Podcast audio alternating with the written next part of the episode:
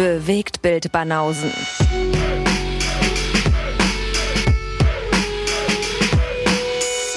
Filme, Kino und Serien, bis ihr kotzt. Oje, oje, ist das laut hier, die Intro.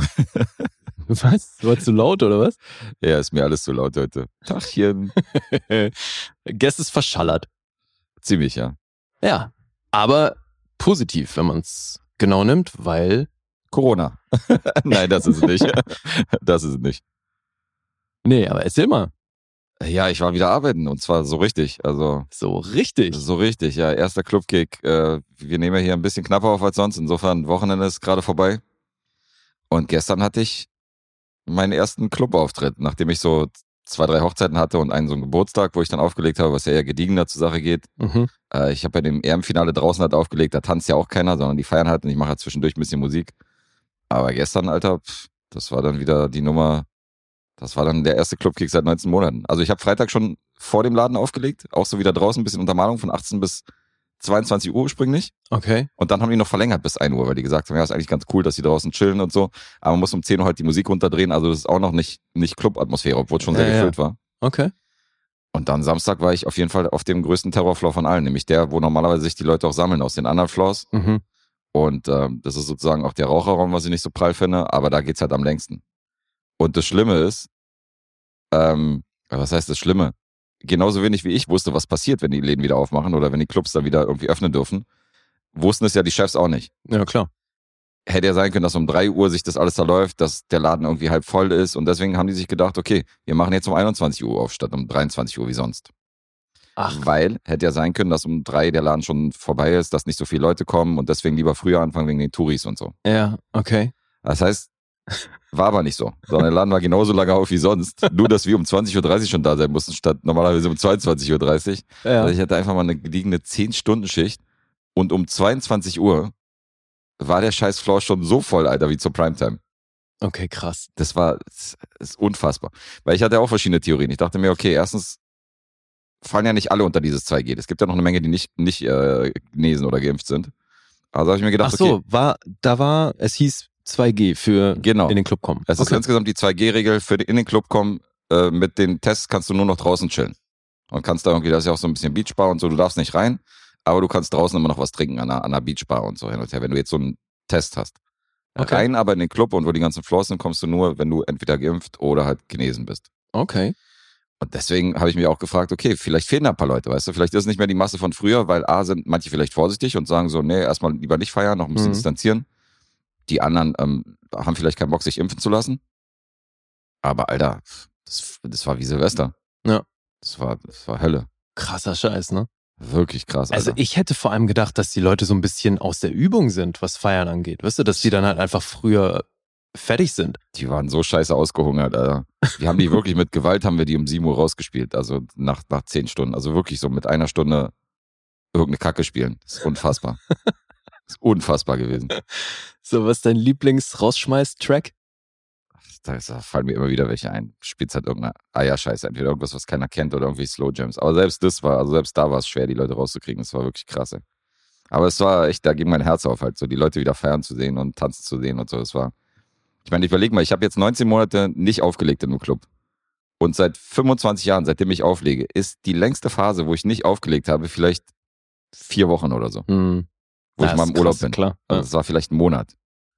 Und ähm, das waren jetzt einfach mal 19 Monate. Das ist überkrass, so da wieder zu stehen und äh, da die, die Masse vor dir zu haben. Das ist krass, ey.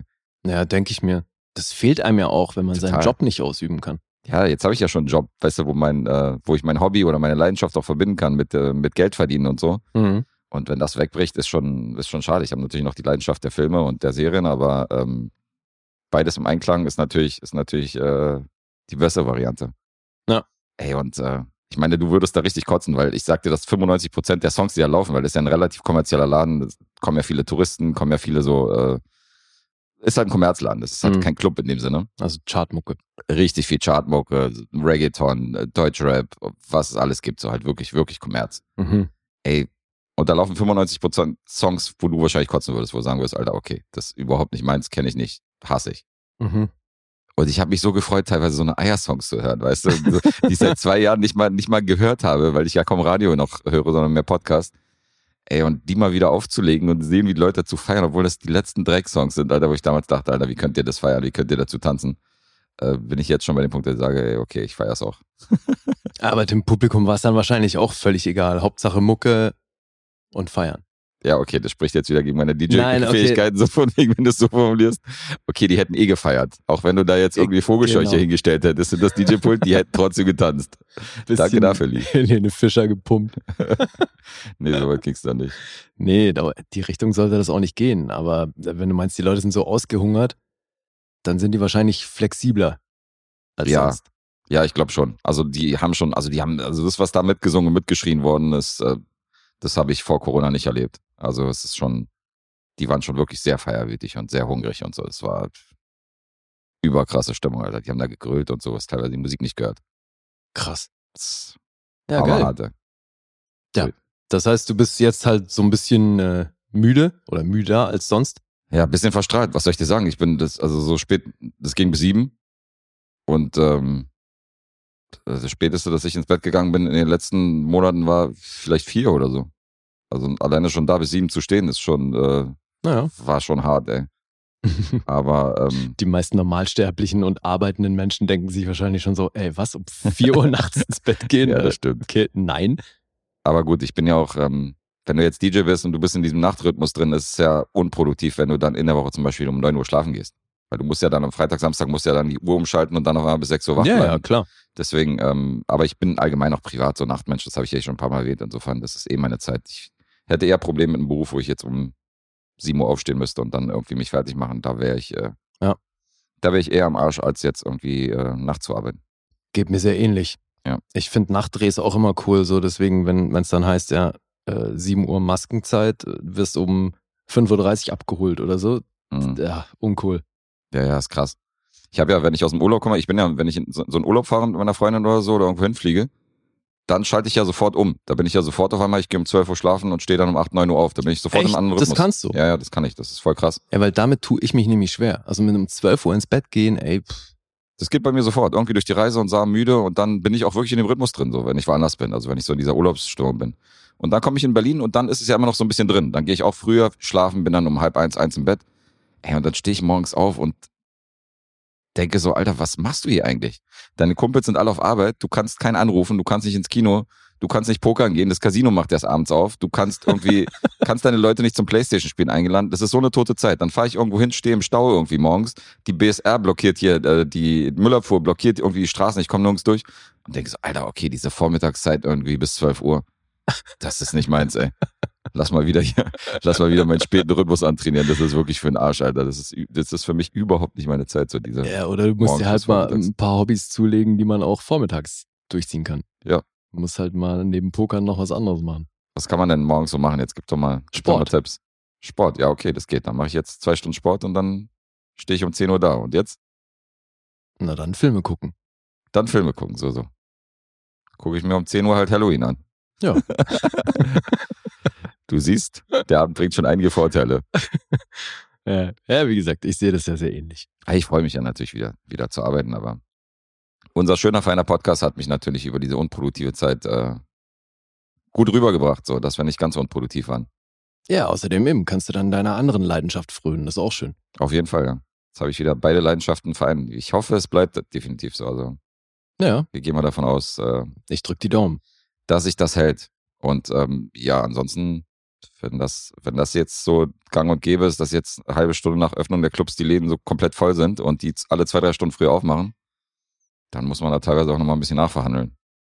Ja, denke ich auch. Also wenn du immer solche. Schichten, ja, auf Ja. jeden. Alles noch so ein bisschen die Testphase. Naja. Ja, jetzt haben wir uns aber auch für unsere Verhältnisse länger nicht gesehen, ne? weil wir haben das eigentlich ganz gut geplant, Hm, richtig. weil ich ja ein paar Tage weg war und ähm, du auch. Genau. Apropos, wie lief's beim Pokern? Äh, lief sehr gut. Ja? Ja, kann nicht meckern. Ja, geil. Ja, ich war ein paar Tage pokern, danach war Lee weg und ähm, da haben wir eine Premiere hier hingelegt für die Supporter. Das war auf jeden Fall auch stark. Ja, aber das war eigentlich ganz cool, dass wir das so getimt haben, dass, wenn man da jetzt von leidtragend sprechen möchte, nur die Supporter diejenigen waren. Weil regulär haben wir das ja ganz gut hinbekommen, dass wir das trotzdem weiter durchgezogen haben. Definitiv. Aber ja, es gab eine Supporter-Episode, wo du nicht dabei warst. Und das war sehr ungewohnt. War es ungewohnt? Äh, voll.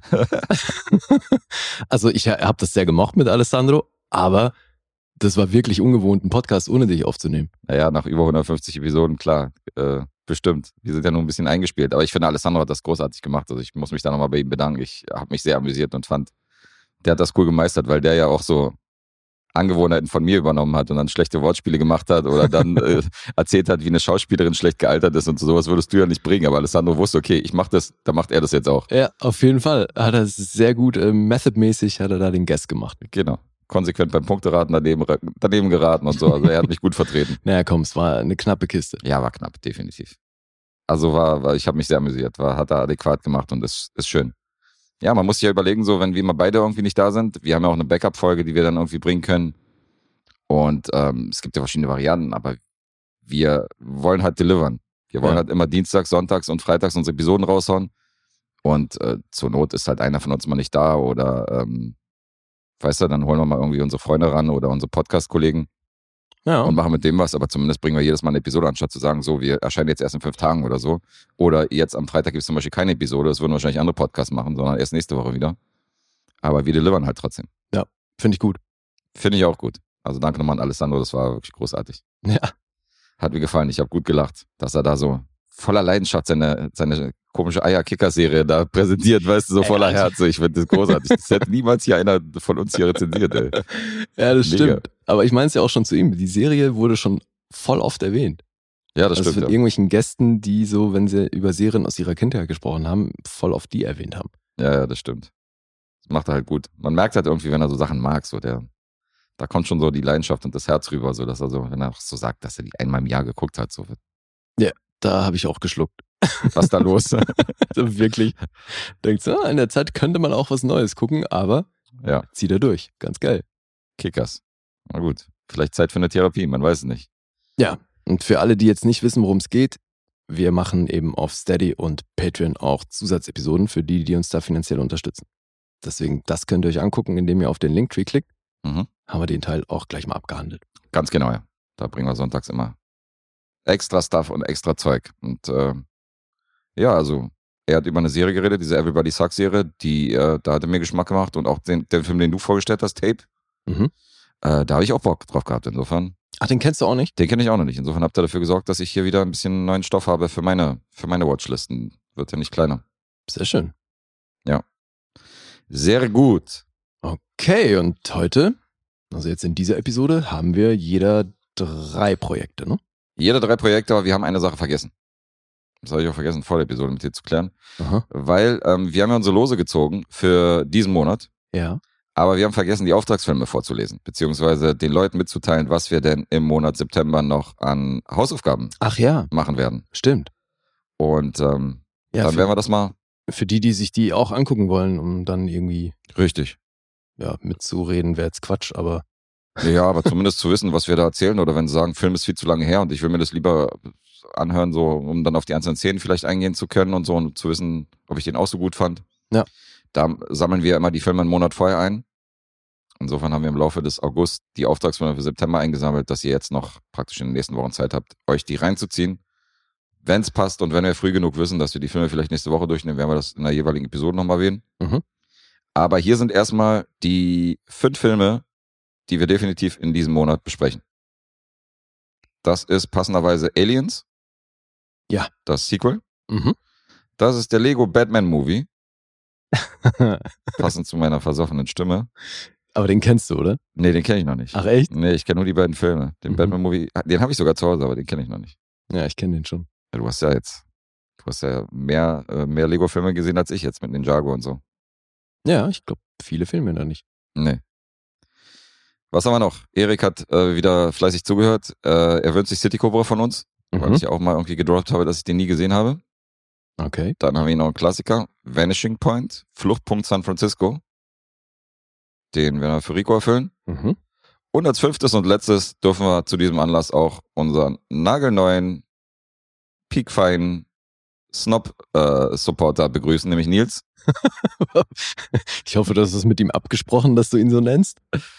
Äh, ich nenne die alle so. Das sind doch die Feinpinkel. Ich sag doch mal Feinpinkel zu denen, die sich, äh, Die sich, die, die sich im höchsten Paket da eingliedern, die gesagt haben, ich will mich nicht auf diesen scheiß Lostopf verlassen, da schmeiß ich gerne mal einen Film rein, aber ich will schon monatlich da mein, mein Zeug rezensiert haben. ja, Auftragsfilme ist nicht günstig. Nee, aber Auftragsfilme, it is für Nils und er hat, hat sich gewünscht, a white, white day für September. A White, White Day. Ja, den wollte ich tatsächlich mal sehen. Der lief, äh, das, der ist relativ aktuell, der lief vor einem Jahr, vor zwei Jahren lief der im Kino. Das ist so ein ist düsterer. auch was Skandinavisches. Ne? Das ist was Skandinavisches, ja, genau. Das ist so ein düsterer, düsterer Thriller über einen Kindsmord, Kindsentführung, Mhm. irgendwie sowas. Ja. Und so ein Vater, der da irgendwie, ich will jetzt nicht hier zu viel Scheiße erzählen, aber ich habe schon von dem Film gehört und ich hatte da schon Interesse. mhm. Und er meinte, das ist einer der, äh, ist ein Herzensfilm von ihm und der fand ihn richtig gut. Und würde gerne wissen, ob wir den auch so gut finden. Ja, ab dafür. Das sind die fünf Filme, die wir im September besprechen, so peu à peu. Mhm. Also wenn ihr Bock habt, guckt mit. Ja, müssen wir uns aber auch ein bisschen ranhalten, ne? Weil ist ja schon September. Ja, wir sind schon mittendrin, genau. Müssen wir uns ein bisschen ranhalten. Aber kriegen wir hin. Ja. Kriegen wir gebacken. Denke ich auch. Ja, und jetzt jeder drei. Jeder drei. Willst du anfangen oder hast du da? Ja, willst, ja. Willst du erstmal noch weiter pennen? Nee, nee, ich fange an, bringe es hier hinter mir. Super. Bringe ich die erste Rezension hinter mich und ähm, wir reden über einen Film aus dem Jahre 2018. Ähm, Regisseur war Jason Reitman, der ja schon bekannte Filme gemacht hat. Von dem ist Up in the Air, von dem ist Thank You for Smoking. Und das Drehbuch von dem Film, den ich vorstelle, das ist von Diablo Cody. Oscar-Preisträgerin für Juno. Ach, ja. Das war hier die ehemalige Stripperin, ne? Die ehemalige Stripperin, genau, die tituierte die junge Dame. Und ähm, 2018 hat diese Collabo einen Film gemacht namens Tully. Ja. Premiere in Sundance, Mhm. Hauptrolle Charlize Theron. Und das ist schon interessant, weil ähm, von Jason Reitman und Diablo Cody in dieser Collabo war nämlich auch der Film Young Adult, Okay. wo auch Charlize Theron die Hauptrolle gespielt hat. Und wo sie so ein bisschen so eine hängengebliebene, immer noch so Lifestyle von einer Highschool-Schülerin lebende Person spielt, die Mhm. halt schon so im, die halt irgendwie schon Ende 30 ist, Ja. aber so lebt, als wäre sie irgendwie Teenager. 19 oder so, als Ja. wäre sie ein Teenager und kommt irgendwie nicht klar mit dem Leben und so. Ja, das sagt mir auch was. Und Tully wirkt so ein bisschen wie ein Sequel von dem Film, obwohl das ein anderer Charakter ist, aber das ist lustig, weil das könnte auch die Person sein, die einfach nur jetzt gezeigt wird als Familienmutter, zehn Jahre später. Mhm. Das war schon ganz witzig. Das habe ich nämlich auch so ein paar Reviews gesehen, dass, äh, dass man das durchaus so interpretieren könnte. Ähm, ja, ich springe mal in die Story, bevor ich zur Besetzung komme. Es geht um Marlo, die wird gespielt von Charlize Theron und Marlo ist halt so die klassische überforderte zweifache Mutter. Ihr Sohn hat Entwicklungsstörung, weil der hat ab und zu so eine Wutanfälle, die er nicht kontrollieren kann, aus dem Nichts. Mhm.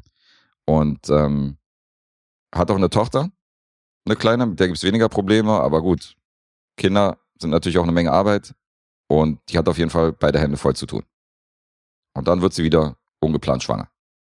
Oh. Und da war das dritte Kind. Und dann folgen wir bis zur Geburt dieses dritten Kindes und sie ist halt völlig überfordert nach der Geburt mit Stillen, mit irgendwie ihr Leben auf die Reihe kriegen, äh, um die Tochter kümmern. In dieser Zeit wird der Sohn dann von der Schule verwiesen und äh, hat halt Riesenprobleme und kommt halt irgendwie nicht klar. Ihr Mann versucht ihr so gut es geht zu helfen. Der wird gespielt von Ron Livingston. Ah, okay. Ja. Aber äh, ja, auch mehr schlecht als recht, weil du musst als Mutter halt 24 Stunden da sein und abpumpen und dies und das und gleichzeitig irgendwie äh, musst halt den Haushalt schmeißen und das zeigt halt dieser Film, wie äh, also unter anderem geht das so ein bisschen in diesen Bereich so dieses dieses äh, nach der Geburt, dass man dann so eine kleine Depression verfällt so als als Mutter so und dass man so eine Leere verspürt und so und das geht ihr auch so, nur dass sie halt diese Leere, dass sie keine Zeit hat, diese Leere auszuleben oder sich mal auszuruhen oder zur Ruhe zu kommen, weil halt ständig irgendwas ist. Es passiert halt ständig irgendwas. Aber warte mal, erzählen die jetzt hier wirklich, also geht's hier unter anderem auch um postnatale Depression? Ein bisschen. Das geht in den Bereich. Okay. Also es ist nicht so, dass man jetzt, dass, dass man sieht, dass sie damit di- diagnostiziert wird oder dass sie das wirklich hat oder so, Ach so. aber es zeigt schon Anzeichen davon. Mhm. Ihr Bruder, den wir mal kennenlernen an einer Stelle, der wird gespielt von Marc Duplass. Lustigerweise ihr Ehemann in Bombshell, wo ja die beiden Ja. auch gemeinsam vor der Kamera standen. Hier spielt er ihren Bruder. Und äh, der erzählt dir von einer, ähm, von einer Night Nanny, Mhm. die er hatte, als äh, deren Sohn zur Welt gekommen ist. Und die Night Nanny sorgt dafür, dass Mutter und Vater ruhig die Nacht durchschlafen können. Und davon hält sie erstmal nichts und trägt diese Visitenkarte mit sich rum, aber versucht es alles selber zu machen. Und dann irgendwann, wo dann diese Geschichte ist mit dem Sohn, dass der von der Schule verwiesen soll und so, äh, sagt sie, okay, ich ruf mal das Mädel an. Und dann steht die vor der Tür, die Night Nanny. Die wird gespielt von Mackenzie Davis. Oh. Das ist die titelgebende Tali. Ach, das ist Tali. Das ist Tali. Okay. Ähm, und dann entsteht so ein bisschen, also es, sie ist halt sehr unkonventionell, diese Tali. Die ist halt total sanftmütig, ist halt immer gut gelaunt, lächelt halt immer. Und sie bringt halt nachts, wenn das Kind halt gestillt wird oder wenn es halt laut ist, bringt sie halt das Kind zu ihr ins Bett Mhm. und setzt sich halt hin und guckt halt so zu, wie sie, wie sie die stillt und lächelt sie so an und so hin und her. Also schon so ein bisschen weird, so ein bisschen strange. Ja. Und Marlo, die Rolle von Charlie Theron, findet die halt auch erstmal seltsam, so wie sie ist und was sie sagt und was so ihre Ansichten sind und äh, hat offensichtlich auch mehrere Freunde, also nicht nur einen Partner, sondern lebt so ein bisschen hier, äh, lebt auf jeden Fall nicht mon- monogam. Die Tali. Die Tali, genau. Mhm. Also ist so ein bisschen so ein Hippie-Mädchen, aber halt so redet immer sehr bedacht und freundlich und lächelt immer und so. Mhm. Und am Anfang findet sie sie ein bisschen seltsam. Also Marlo findet sie ein bisschen seltsam, aber sie ist mega effektiv. Und das erste Mal schläft halt Marlo aus und hat halt so Zeit für sich und findet halt so Ruhe, die sie vorher halt nicht kannte. Und dann entsteht auch eine Freundschaft zwischen den beiden Frauen. Das zeigt der Film. Und dann passieren noch der ein, zwei, äh, passieren noch zwei, drei andere Dinge, die ich hier aber nicht jetzt äh, erzählen will, weil das ist jetzt im Laufe des Films ähm, dass ich da nicht vorweggreifen will. Aber es, es geht so ein bisschen um diese Bindung, um diese Beziehung zwischen, zwischen Marlo und besagter Tali von Mackenzie Davis. Okay. Ja, ich wollte den auch schon mal sehen. Wolltest ihn auch gucken? Mhm. Mhm. Und ich habe heute auch einen Film mit Ron Livingston. Ach, witzig. Hm. Weißt du, was, weißt du, was noch geiler ist? Ich habe auch noch einen Film mit Ron Livingston in der nächsten Episode. Okay. Wir haben das jetzt so ein bisschen aufgeteilt und die Freitagsepisode habe ich schon wieder Ron Livingston. Da fiel mir das auf und jetzt hast du ihn wieder. Krass.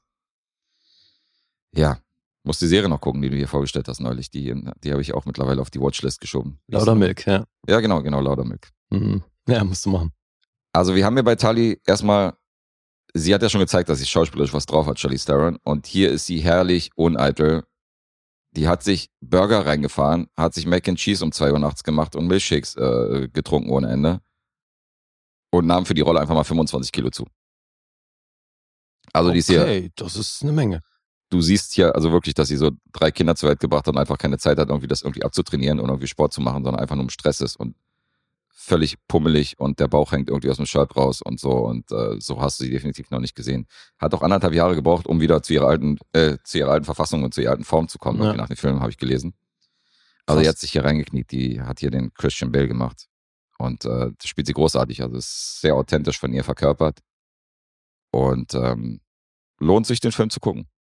Ist auf jeden Fall ein interessanter Film, also m, sehenswert. Ist jetzt, weiß nicht, ist jetzt keine Welterfüllung für mich so, dass ich sage, jetzt so ist der, äh, ist, der, ist, jetzt der, ist jetzt der Riesenwurf, also ist jetzt der beste Film, den ich je gesehen habe, Mhm.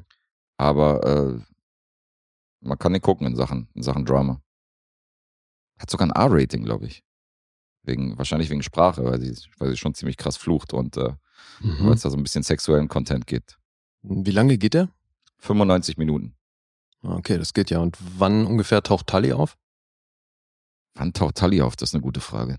Ja, weil das klang jetzt so mit dem, was du eingangs erzählt hast, dass es eben primär erstmal um die ganze Schwangerschaft geht und so. Da, ja, ja. da ist sie ja dann noch nicht da. Wir folgen schon mehr der Familie und äh, ihrer Schwangerschaft und dann, bis das Kind zur Welt kommt, ich schätze mal eine halbe Stunde, Oh, okay. so 30 Minuten, vielleicht sogar 40. Mhm. In dem Dreh bewegt sich das, bis Tully das erste Mal vor der Tür steht. Davor lernen wir natürlich den Bruder kennen, der ihr erstmal von ihr erzählt und so. Und dann äh, folgen wir eigentlich mehr dem Hustle von, von Marlo durch die, äh, also durch das Aufwachsen ihrer Kinder und was sie da alles zu tun hat und was sie da machen muss und so. Um diese Wutanfälle von ihrem Sohn halt in, unter Kontrolle zu bringen, hat sie so eine Bürsttechnik, wo sie ihm halt so die Haut bürstet Mhm. mit so einer Bürste, um ihn halt irgendwie zu beruhigen und sie weiß halt selber nicht, ob das hilft oder nicht hilft. So, das hat sie halt irgendwo mal mitbekommen. Und äh, diese ganzen Gewohnheiten, die äh, verfolgen wir im ersten Teil, also in der ersten halben Stunde des Films. Hm. Okay. Ja, war jetzt nicht der Riesenerfolg, hat ein Budget von 13 Millionen gehabt und 15,5 wieder eingespielt. Und so viel würde ich jetzt äh, zu Tully hier von mir geben. Das ist ganz geil, dass sie sich für so einen Film, der jetzt nicht so riesig aufgezogen ist, dann doch dermaßen reinkniet, weil 25 Kilo zunehmen, Ja. wenn du so aussiehst wie Charlize Theron, dann das ist mal Commitment. Ja, ja, definitiv. Ist wirklich krass. Aber gut, sie hat ja keinen, also so, dass sie Mut zur Hässlichkeit beweist oder beziehungsweise auch Mut zur Veränderung oder zu jetzt nicht immer das Shiny Model irgendwie vor der Kamera zu. Ja, klar, Monster. Das hat sie ja bei. Monster und so schon bewiesen. Ja. Ja. Genau, das kann sie. Also ist schon, ist echt eine gute Darstellerin. Aber es ist natürlich nochmal was anderes, ne? Ob du eine Maske kriegst und in irgendeinen Fettsuit Klar, oder ob du dir selber 25 Kilo zulegst. das stimmt, ja. Hier ist alles, alles äh, 100% Charlize, was man sieht. Hm. Das ist ja kein Gary Oldman. Ja, Punkte. Äh, IMDb ist bei einer 7,0. Äh, Metascore 75. Rotten Tomatoes 7,6. Und äh, von der Audience gibt es 3,6. Letterbox ebenso. Hm.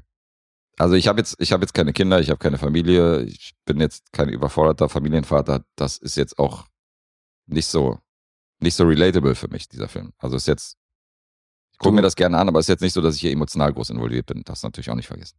Heißt, du glaubst, dass Eltern mit dem Film eventuell mehr anfangen können? Denke schon, ne? Weil dieser Everyday Struggle und so, den kenne ich ja nicht aus erster Hand. Hm. Aber ich kann es ein bisschen nachvollziehen, wenn ich den Film sehe, aber es ist jetzt natürlich auch nicht mein super krass Metier. Okay, ich schwank natürlich mal wieder. Da ist er. Ja, This is like a regular thing now? da, Dein Schwanken? immer wieder, ja. Äh, Übrigens, äh, das war Ron Livingston. Ron Livingston. Ach, na dann hat es ja gepasst. Ja, aber Ja. hallo. Ähm, Ist das auch Ron Livingston? Being a dick is sort of your thing, isn't it? nee, das ist aber aus Laudermilk. Ach, das ist auch aus Lauterberg. Ja. Was drücke ich denn hier für passende Samples, Alter? Sehr gut. Ah, ich schwanke zwischen 6,5 und 7. Ich sag 7. Optimismus läuft. Optimismus siegt. Ja, hat funktioniert? Hat funktioniert. Sieben Ah, ist es. Wunderbar. Sieben it is. Okay. Dann komme ich und ich habe mal wieder so ein bisschen Themaamt. Poster-Content. Oder was ist diesmal der Themaabend? Nee. Nee, nee, ich weiß es. Letztes Mal waren es ja so Billigfilme, die du so für 20 Dollar gedreht hast. Heute ist es das Gegenteil. Heute sind es alles Filme, die so mehr als eine Milliarde gekostet haben. Äh, nee. Nee? Mm Ja, -mm. ich dachte. Ja, nee, nicht wirklich. Äh, wirst du sehen. Ich verrat's mal noch nicht. Okay. Mm, So, der erste Film ist von 1999. Mhm. Da gab's es mich schon. Da gab's dich schon und ich bin mir sehr sicher, dass du den mal mindestens einmal gesehen hast. Würde mich zu, zumindest sehr wundern, wenn nicht. Mhm. Der Regisseur gibt hier sein Feature-Debüt, hat davor von 91 bis 99 Musikvideos gedreht. Spike Jones. Der ist natürlich bekannt für Musikvideos. Ja. Das war, also hättest du mich jetzt gefragt nach einem Regisseur, der mit Musikvideos groß geworden ist, hätte ich den ganz vorne mit genannt, ja. Krass. Ja, gibt's ja zwei große Namen. Ja. Und er ist einer davon. Und der hat übrigens auch eins oder wahrscheinlich mein Lieblingsmusikvideo gedreht. Drop von Farside. Natürlich. Finde ich sensationell. Und das ist auch von Spike Jones. Und der hat hier sein Feature-Debüt gegeben. Mhm. Das hat damit zu tun, dass das Drehbuch von Charlie Kaufman stammt. Der hat es allerdings schon 94 geschrieben. Und dann hat es eine ganze Weile gedauert, weil er hat damals, war nämlich Spike Jones mit Sofia Coppola verheiratet. Mhm. Und Coppola hat das Drehbuch von Kaufman bekommen, hat's gelesen und hat's dann seinem Schwiegersohn gezeigt und der hatte Bock, Regie zu führen. Und so kam Spike Jones überhaupt dazu, Kinofilme zu machen, weil er hat's dann schlussendlich gemacht und der Film heißt Being John Malkovich. Oh. Krass. Hättest du gewusst, dass das das Feature-Debüt von Spike Jones war? Ähm, nee, hätte ich nicht gewusst und ehrlich gesagt hätte ich ihn auch später eingeordnet. Ich wusste nicht, dass der noch von 99 ist. Also ich hätte ihn, wenn du mich jetzt nach dem Jahr gefragt hättest, hätte ich gedacht, okay, das war Being John Malkovich wäre wahrscheinlich 2004, 2005 gewesen, deswegen hätte ich das schon ausgeschlossen, dass es sein Debüt war. Ach, okay. Also wäre ich nicht drauf gekommen. Da hat er, hat er gleich ein gutes Ei gelegt hier mit, mit Oscars und weiß ich was alles, ey. Aber hallo. Für ein Debüt. Das ist mal ein amtliches Debüt, ja. Und ich finde es irgendwie noch krasser, dass Charlie Kaufman den schon 94 geschrieben hat und dann natürlich aufgrund des Inhalts so ein bisschen Probleme hatte, den Film an Mann zu bringen. Mhm. weil davor hat er nur Serien geschrieben und das ist aber dann der erste Film, den er auch selber mitproduziert hat. Und damit hat er ja schon ein bisschen was losgetreten, weil das, was so danach kam, ist ja schon, war schon sehr interessant.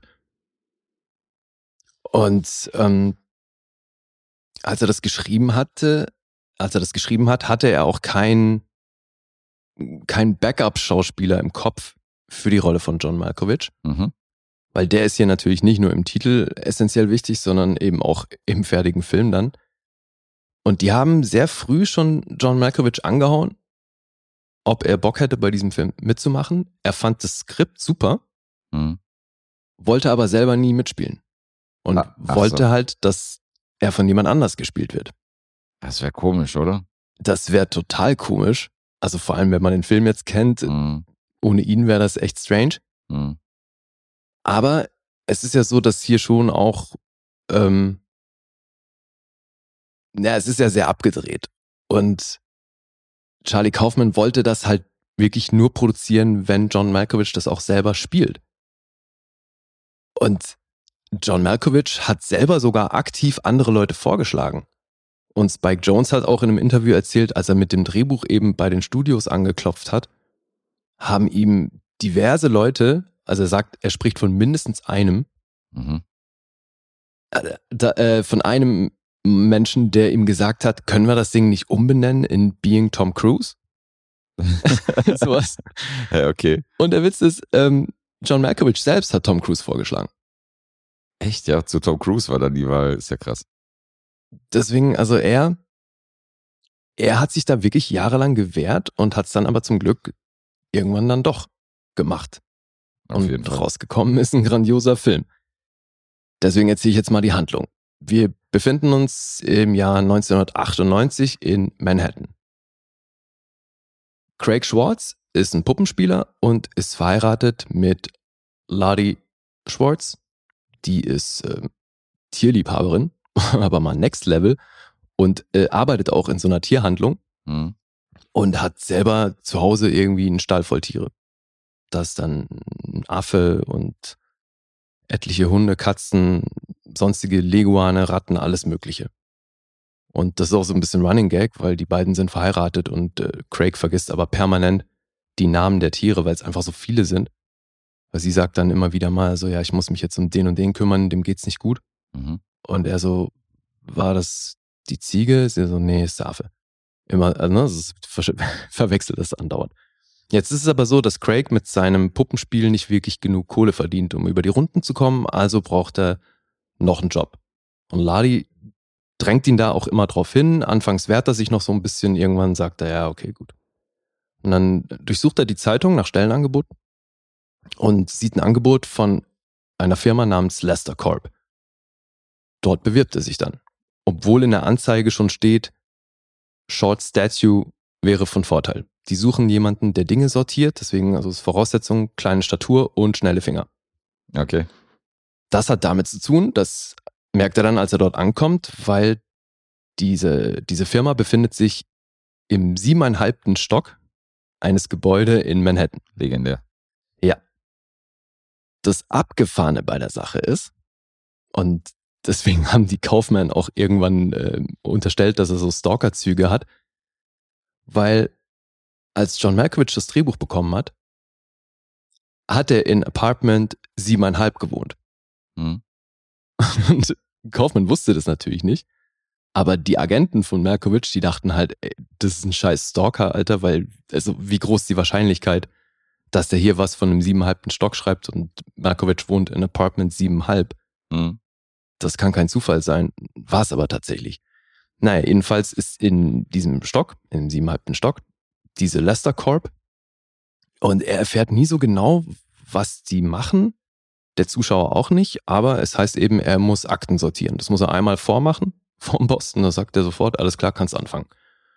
Und dann fängt er an und lernt auch seine Mitarbeiterin Maxine Lund kennen. Die ist recht attraktiv, ziemlich kühl in ihrer Art, aber eben auch irgendwo sehr cool. Und Craig ist schockverliebt. Obwohl er verheiratet ist. Aber Maxine fasziniert ihn zu einem Ausmaß, dass er eben auch bereit ist, die so dem nachzugehen und die echt hart anzugraben. Sie ist aber ziemlich abweisend, macht das immer wieder ziemlich deutlich, dass er ist halt auch mal auch so ein Vorzeigelutscher, ne? Der ist halt, hat lange Haare, wirkt sehr ungepflegt, Ladi auch. Mhm. Derbe sogar, also tragen die Tiere auch nicht wirklich gerade, äh, die tragen auch einiges zu bei, aber er ist halt echt so, so, so ein bisschen Klischee-Künstler, weil er sich halt wenig um sein Äußeres schert, aber halt mit seinem Puppenspiel da auch ganz tiefe Beweggründe hat, weil er das halt faszinierend findet, in, in die Haut von anderen Personen zu schlüpfen. In Form seiner Puppen und Maxine fasziniert ihn halt und obwohl sie eben ganz anderer Schlag Mensch ist, versucht er es echt hartnäckig. Das funktioniert nicht und eines Tages findet er bei der Arbeit, weil ihm beim Sortieren so eine Akte wegfliegt, die landet hinterm Schrank und dann entdeckt er hinter dem Schrank eine Tür. Mhm. Dann macht er die auf und das ist so ein Tunnel und er kriecht rein und irgendwann wird die Tür zugezogen und er rutscht weiter runter, fällt und als er zu sich kommt oder was wir dann eben sehen, ist die POV von John Malkovich. Und er ist im Bewusstsein oder im Geist, Verstand, wie auch immer man das nennen möchte, von John Malkovich. Er ist in John Malkovich, der davon nichts mitbekommt. I didn't even understand Men in Black. Ja, noch, So, so viel zur Story. noch ist es nicht komplex. Aber bis jetzt, ja, bis jetzt kriegst du auf jeden Fall äh, Respekt dafür, dass ich äh, der Handlung folgen konnte, auch ohne dass ich den Film jetzt kennen würde. Nach 15 Minuten wird Craig dann aber ausgespuckt und Mhm. landet absurderweise an der Grenze von New York, so am New Jersey Turnpike, wird er da irgendwo, fällt er einfach auf so eine Wiese und weiß erstmal natürlich gar nicht, was abging. Mhm. Und dann erzählt er das Maxine, die erklärt ihn natürlich erstmal für verrückt, dann führt er das aber nochmal vor und die kommt natürlich auf die Idee, das zu Geld zu machen. Und sagt, hey, wir verlangen 200 Dollar pro Trip, wir schreiben das aus, sagen, willst du jemand ganz anderes sein? Dann kommen da Leute und bezahlen 200 Dollar Mhm. dafür, dass sie dann 15 Minuten in John Malkovich verbringen können. Dann erzählt er irgendwann Ladi davon und seine Frau ist super interessiert daran und sagt, ich will das auch machen. Und weil er aber natürlich Maxine bei diesem Job hat, versucht er das zu trennen, aber kriegt es dann so hin, dass er das zu einem Zeitpunkt macht, wo Maxine nicht da ist. Also so, die machen das immer nachts, ne? weil die tagsüber arbeitet er ja bei Lester Corp Mhm. und der Chef soll das ja nicht mitkriegen.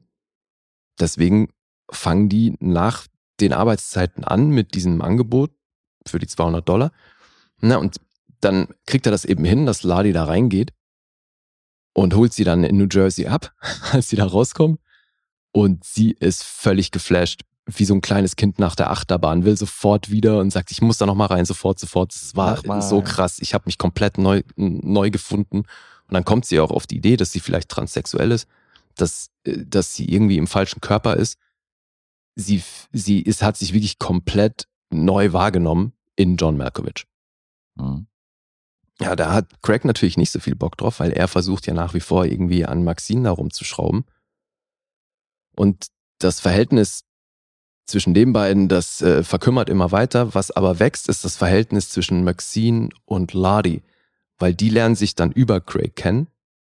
Und Ladi ist absurderweise wie Craig auch schockverliebt in Maxine und gräbt die auch hart an. Maxine findet Ladi auch toll, weist im ersten Moment aber zurück und merkt dann aber, als Ladi in John Malkovich ist, nimmt Maxine das wahr und verliebt sich auf diesem Weg in Ladi. Und sagt aber, wir können immer nur zusammen sein, wenn du in John Malkovich bist. Weil sie das halt total fasziniert, dass sie sagt, sie hat eine reale Person, die sie total gierig anguckt und da ist in dieser realen Person noch eine andere Person, die sie halt auch lüstern anguckt, dass du quasi zwei Menschen hast, die gleichzeitig in einem Körper dich halt übelst toll finden. Da geht ihr halt einer drauf ab und deswegen sagt sie nur in John zu Ladi. Double Penetration mit Liebe. Ja, so in etwa. Ui. Was hat der geraucht eigentlich, der Typ? Naja, jetzt ist es aber so, dass Craig die Nummer natürlich nicht gut findet, weil er wird immer weiter rausgeschoben aus diesem Triangel und äh, will da irgendwie was gegen unternehmen. Macht dann auch immer wieder diesen Trip in John Malkovich und stellt fest, dass er, oder er findet einen Weg, die Zeit, die er da drin ist, zu kontrollieren Mhm. und auf Sicht findet er nämlich auch einen Weg, John Malkovich zu kontrollieren. Und dann fängt dieser an wahrzunehmen, dass irgendwas nicht stimmt. Und begibt sich da auf die Suche. Und dadurch kriegt das Ding halt so viele verschiedene Ebenen, Mhm. Auf denen das funktioniert und das ist grandios. Ja, so viel zur Handlung. War das halbwegs verständlich? Ja, Okay. also es hat natürlich geholfen, dass ich den Film schon gesehen habe, aber ähm, ich denke schon, hast du, hast du gut zusammengefasst, weil das, ich kann mir vorstellen, dass es eine Herausforderung ist. Ja, ist ein wirres Ding. Also ich habe den jetzt schon oft gesehen und finde ihn aber immer wieder faszinierend, weil das funktioniert, wie gesagt, auf vielen verschiedenen Ebenen Mhm. Und du kannst da so viel drin sehen und wie er das Ding geschrieben hat, ist echt sensationell. Also das, also gerade auch für Charlie Kaufman, das ist jetzt wie gesagt nicht sein Debüt, aber halt schon was so Featurefilme angeht, definitiv und äh, echt was Neues, weil ich habe das davor in der Art, also sowas sowieso noch nie gesehen. Mhm. Das ist schon echt ein krasses Ding. Ja, weil John Cusack ist nämlich eigentlich auch nur auf dem Weg überhaupt an das Projekt gekommen, weil der hatte davor eine Phase, wo er irgendwie so ein bisschen frustriert war von diesen gewöhnlichen Stoffen und hat seinen Agenten beauftragt, das craziest, most unproducible Script zu finden. Mhm. Und dann hat er ihm das Ding vorgelegt und John Cusack war auch hier schockverliebt und wollte diese Rolle spielen und hat sich dran gesetzt, dass er da vorsprechen kann. Hat funktioniert. Deswegen Craig Schwartz, gespielt von John Cusack. Seine Frau Ladi Schwartz, gespielt von Cameron Diaz. Mhm. Und die wurde hier so entstellt, kann man fast schon sagen. Also die haben ja halt Die wirklich die Haare. Haare zerzaust und die sieht äh, wirklich so fertig und runtergekommen aus. Das hatte zur Folge, wenn die in Character war am Set, haben die Leute aus der Crew nicht erkannt. Also die wurde öfter mal für eine Obdachlose gehalten. Wie krass. Na, und das ist auch das Ding. Die hat natürlich, als sie das Drehbuch gelesen hat, sofort zugesagt, wusste da aber natürlich noch nicht, dass sie niemand wiedererkennen wird, wenn sie die Rolle spielt. Aber ich finde, das macht sie großartig. Weil auch das ist ein Film, da hat man jetzt schon rausgehört, dass ich den mag, aber den mögen auch andere Leute, weil das ist ein Film, der ist auf der Schneiderliste und auf sämtlichen anderen Listen Mhm. und ist wirklich ein wilder Ritt. War für drei Oscars nominiert, keinen bekommen, aber Catherine Keener, die nämlich die Maxine Lund spielt, die war Oscar nominiert. Mhm. Spike Jones als Regisseur und Charlie Kaufman, der das Drehbuch geschrieben hat. Dann haben wir in anderen Rollen, also ne, die drei sind klar, John Malkovich spielt sich natürlich selbst, beziehungsweise er spielt John Horatio Malkovich. Eigentlich ist sein Middle Name Gavin.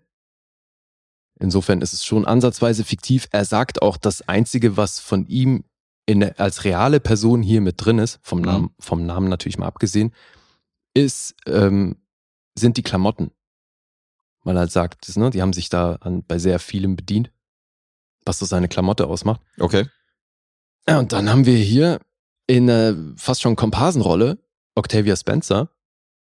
Die spielt hier die Frau im Aufzug, die ihm, die Craig das erste Mal zeigt, wie man in den siebenhalbten Stock kommt. Und dann haben wir als Freund von John Malkovich, den er auch konsultiert, als er eben wahrnimmt, dass irgendwas nicht stimmt mit ihm und in seinem Kopf, Charlie Sheen, Mhm. den John Malkovich übrigens auch selbst vorgeschlagen hat, weil die wohl tatsächlich befreundet sind. Ähm, ursprünglich sollte es Kevin Bacon sein. Und dann gibt's hier noch sämtliche kleine Cameos, die man zum Teil auch gar nicht wahrnimmt, aber es ist ziemlich cool, weil du halt hier wirklich aus dem, aus dem Umfeld von Spike Jones und Charlie Kaufman eine Menge Leute hast. Also David Fincher, Dustin Hoffman, Spike Jones selber hat ein kleines Cameo. Mhm. Dann haben wir in so Mini-Ausschnitten so Sean Penn, und Brad Pitt, Winona Ryder und Gary Sinise und so. Also wirklich eigentlich ein echt ein krasses Line-up.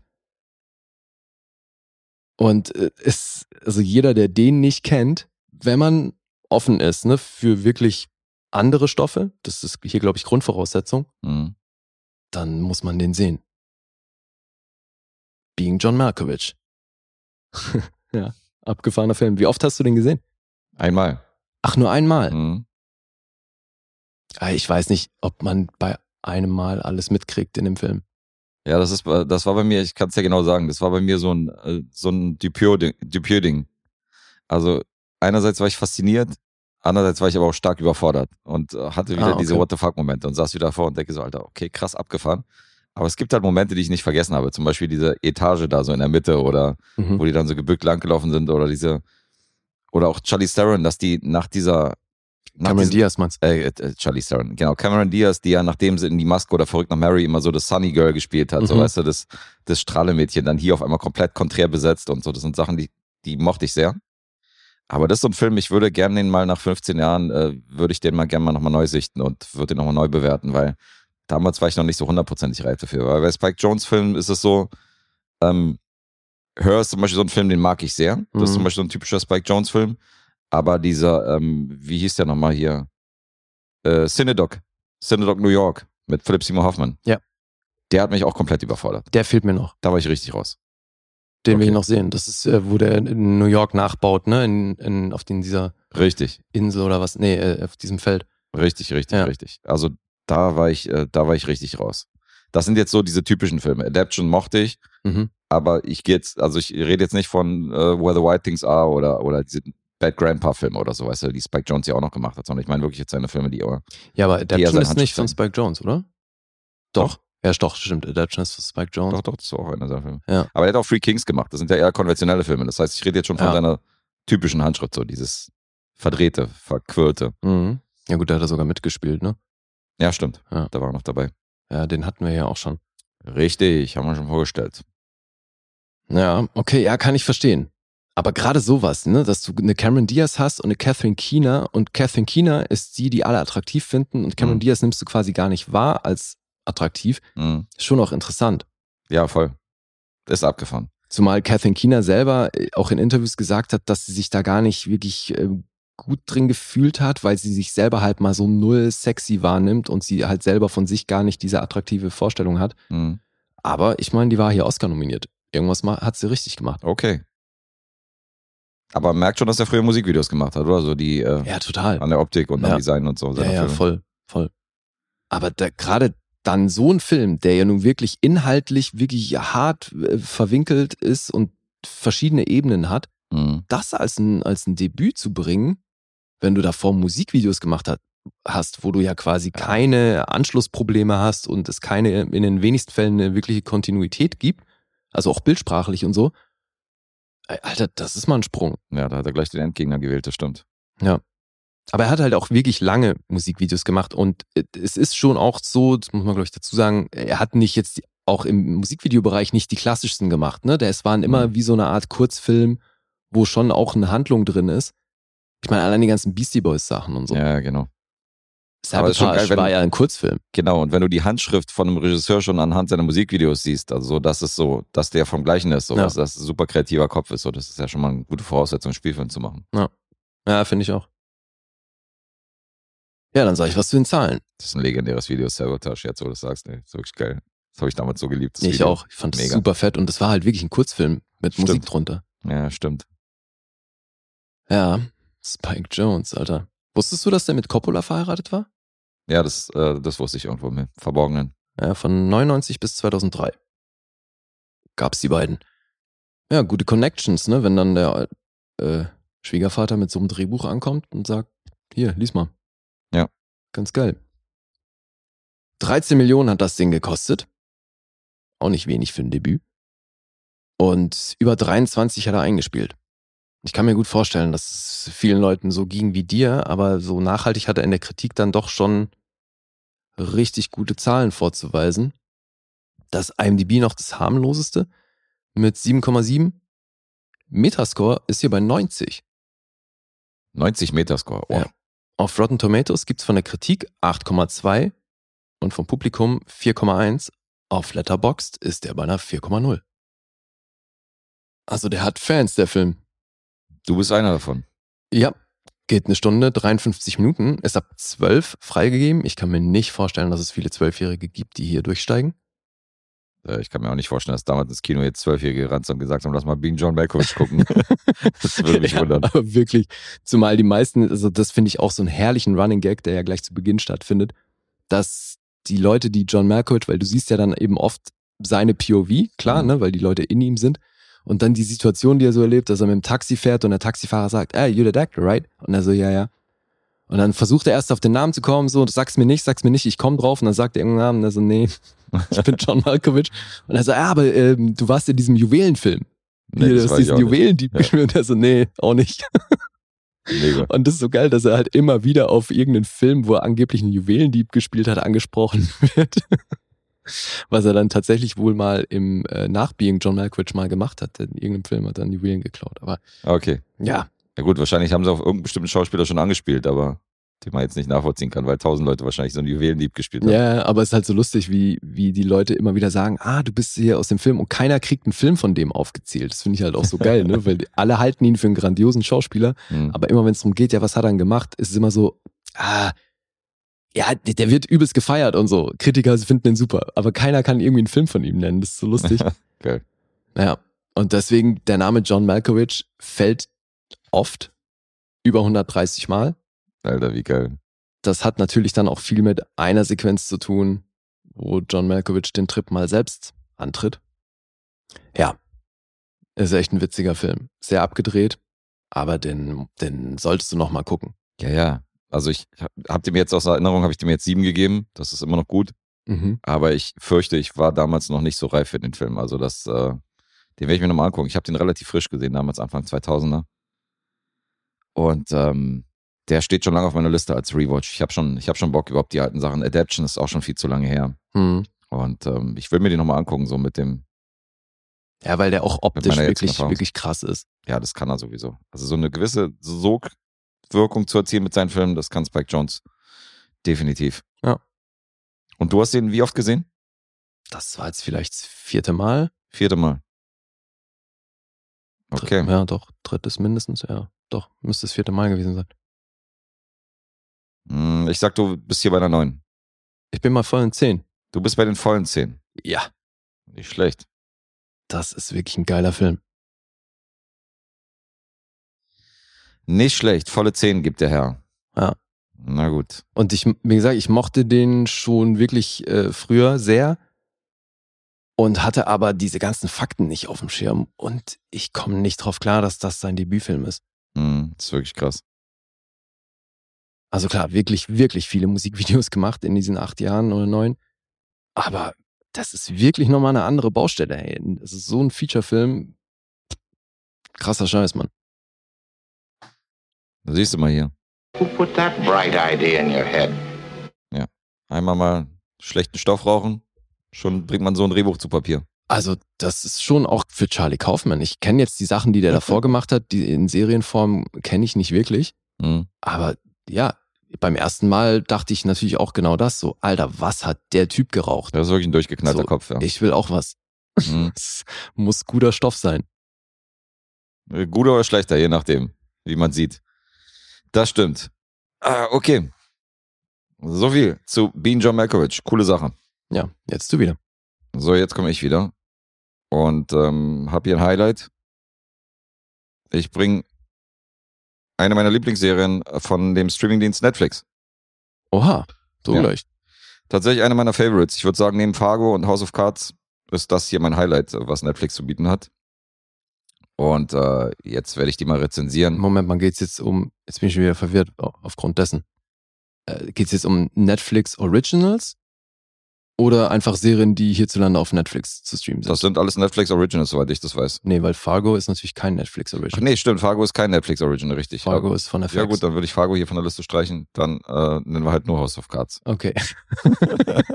gut, nein, also das heißt, es kommt jetzt eine Netflix Original Serie. Äh, ich hoffe, die Information ist richtig, dass es eine Netflix Original Serie ist. Ich rede von Narcos. Ja, aber hallo.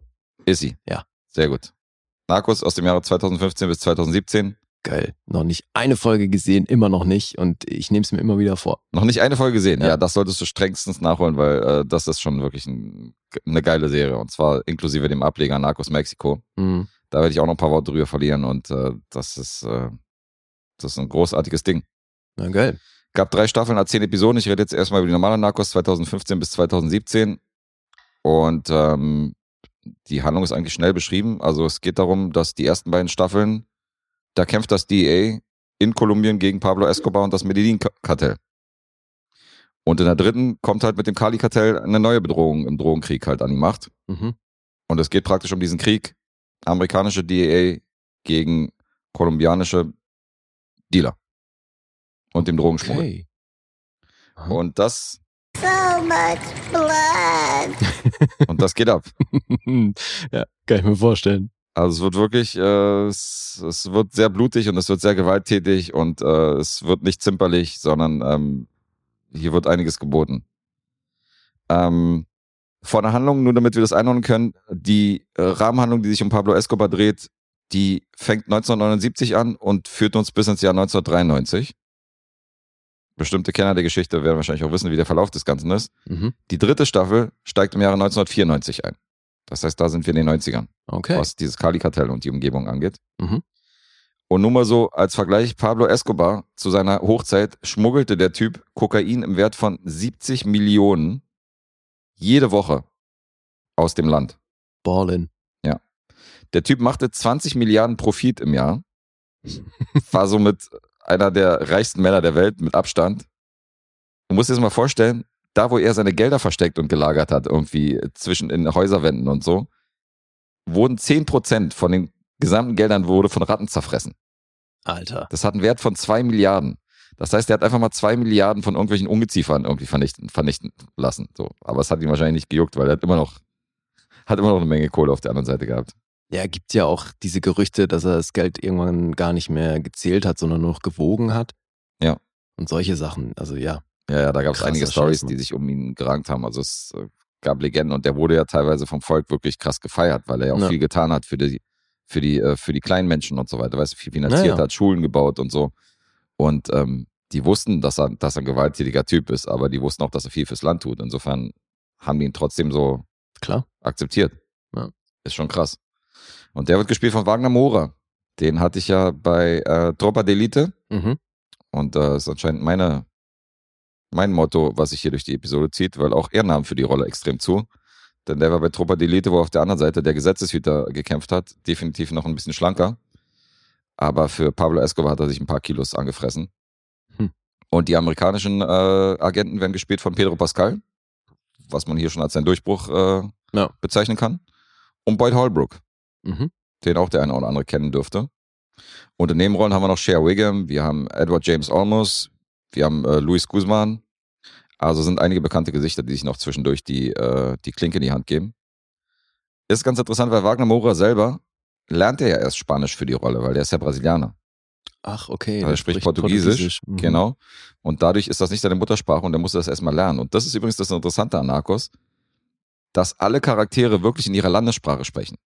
Das Ja. heißt, Ja, davon hatten wir es schon mal. Genau, weil die Serie und die Macher zwingen dich praktisch dazu, kein Smartphone zu benutzen, nicht Instagram zu checken, weil du musst halt hingucken, um zu wissen, was die Drogentypen oder was die Kriminellen alle gerade auf Spanisch äh, zu den anderen sagen. Ja. Du hast ständig Untertitel im Bild. Das heißt, wirklich nur die Amerikaner sind, äh, sind halt nicht untertitelt, die amerikanischen Agenten, und die sind halt wirklich mehr Staffage. Es geht wirklich um die, äh, Mhm. primär um die Kolumbianer und um die Drogenschmuggler. Du hast unheimlich viele Charaktere, die hier ins Spiel kommen. Das heißt, du musst schon sowieso aufmerksam sein, um zu wissen, okay, wer gehört zu welchem Kartell, ähm, wer ist wer. Und das haben die schon gut gemacht, weil du musst aufmerksam bleiben, alleine schon wegen der Synchro, die fehlt und äh, es ist krass. Das macht Bock. Und es ist absolut kinotauglich inszeniert. Also es sind großartige Bilder, es ist gewalttätig, die Musik ist mega, die eingesetzt worden ist. Die Kamera, ähm, Lula Cavallo übrigens, der auch der Kameramann war von äh, Elite Squad, von Tropa d'Elite Okay. und von, von dem Robocop Remake, Mhm. den ja auch der Regisseur gemacht hat. Ja. Und interessanterweise ist er auch der Kameramann von Narcos 2015 bis 2017. Ist mega. Ist richtig, ist richtig gut. Ist eine mega geile Serie. Ich meine auch, dass die da echt ein hohes Budget hatten. Das konnte ich nicht finden. Also zum Budget habe ich nichts gefunden, aber es sieht auf jeden Fall sehr edel aus. Also alles, was da, alles, was da anfällt, ähm, kann ich unterschreiben. Ist, ist groß.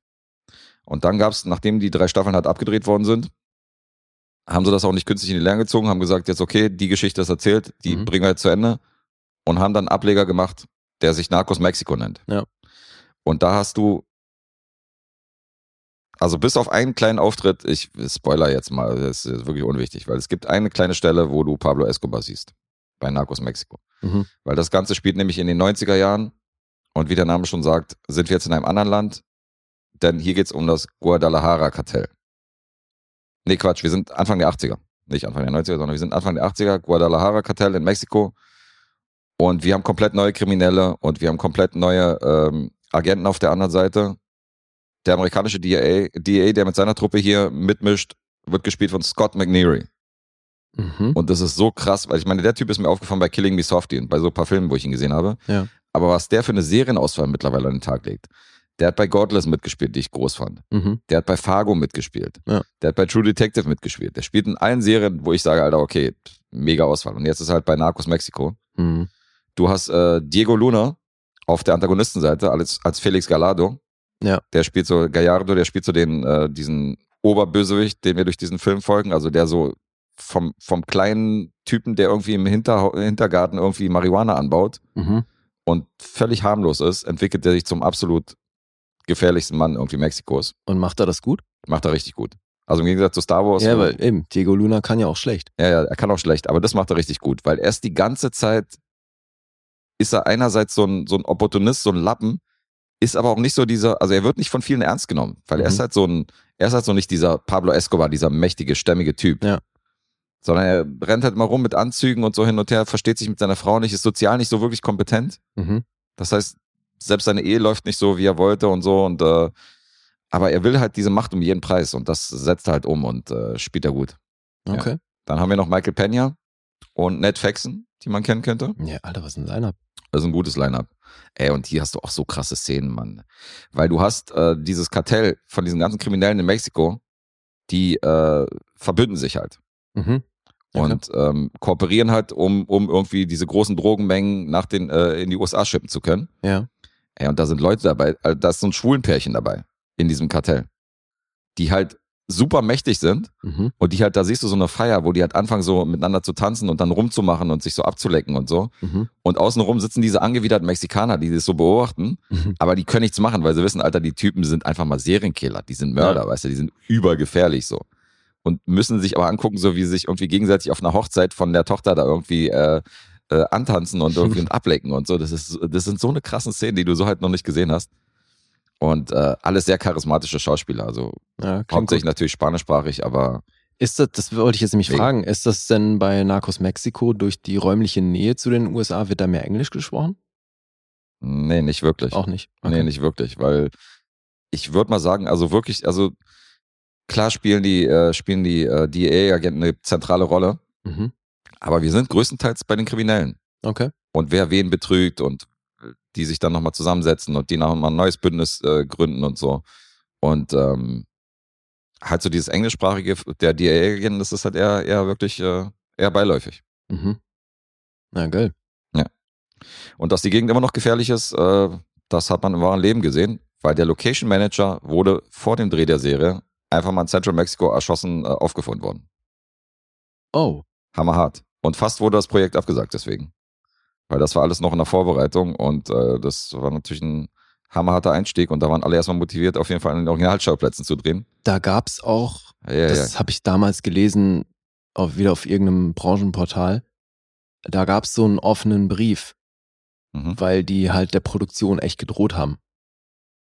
Okay. Und dann hat sich aber eben Netflix öffentlich dazu geäußert, dass das stattgefunden hat und Trotzdem umzusetzen. dass sie es trotzdem machen werden. Mhm. Weil, ja, das, das passt gut ins Bild, wenn du sagst, da wurde ein Location Manager erschossen. Ja, hammerhart. Ja, weil sie sich nicht einschüchtern lassen wollten. Natürlich werden hier teilweise reelle Namen genannt und bestimmte Techniken gezeigt, wie, wie Drogen teilweise geschmuggelt worden sind ins Land. So ein, Mhm. Tunnel in eine in, eine leerstehend, in ein leerstehendes Gebäude, was vorher von denen auf amerikanischer Seite gekauft worden ist und so diese Ja. Nummern. Und dann auch noch wesentlich aufwendigere Sachen. Also es ist schon krass, weil ich meine, Geld spielte keine Rolle, so weißt du. Die konnten eine Flugzeugflotte kaufen, so Naja, klar. spielt überhaupt keine Rolle. So, man muss halt nur irgendwie dafür sorgen, dass sie nicht erwischt werden. Ich find's halt schon krass, dass sie dann trotzdem die Serie realisieren. Also quasi so ohne Rücksicht auf Verluste. Ich meine, wofür eigentlich? Ne? Das ist schon krass im Mm, ja. Grunde, aber also ich meine, das Königshaus hat ja bei The Crown auch versucht, Einfluss zu nehmen.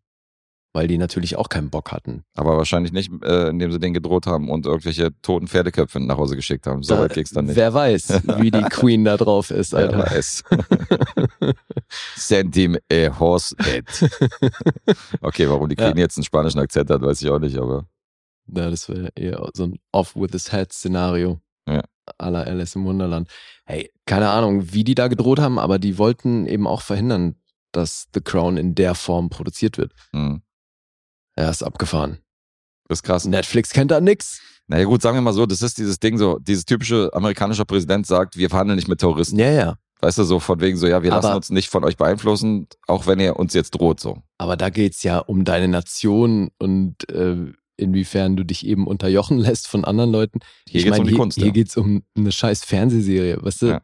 Das ist Ja, aber wo kämen wir denn, also ich kann es auch andererseits nachvollziehen, so, weil wenn jetzt jeder, der, also wenn jetzt Leute dir Gewalt androhen, weil du irgendwas nicht machen sollst, weißt du, also wenn du damit anfängst und so weiter, dann werden bestimmte Filme halt nicht gedreht so. ey, voll, Aber klar. es ist krass auf jeden Fall. Aber jetzt stell dir mal vor, du arbeitest in der Produktion und dann kommt so eine Drohung rein und dann sagt Netflix so, ja, ist passiert, aber mach mal weiter. Ja. Das ist doch schon komisch irgendwie. Also, Ja.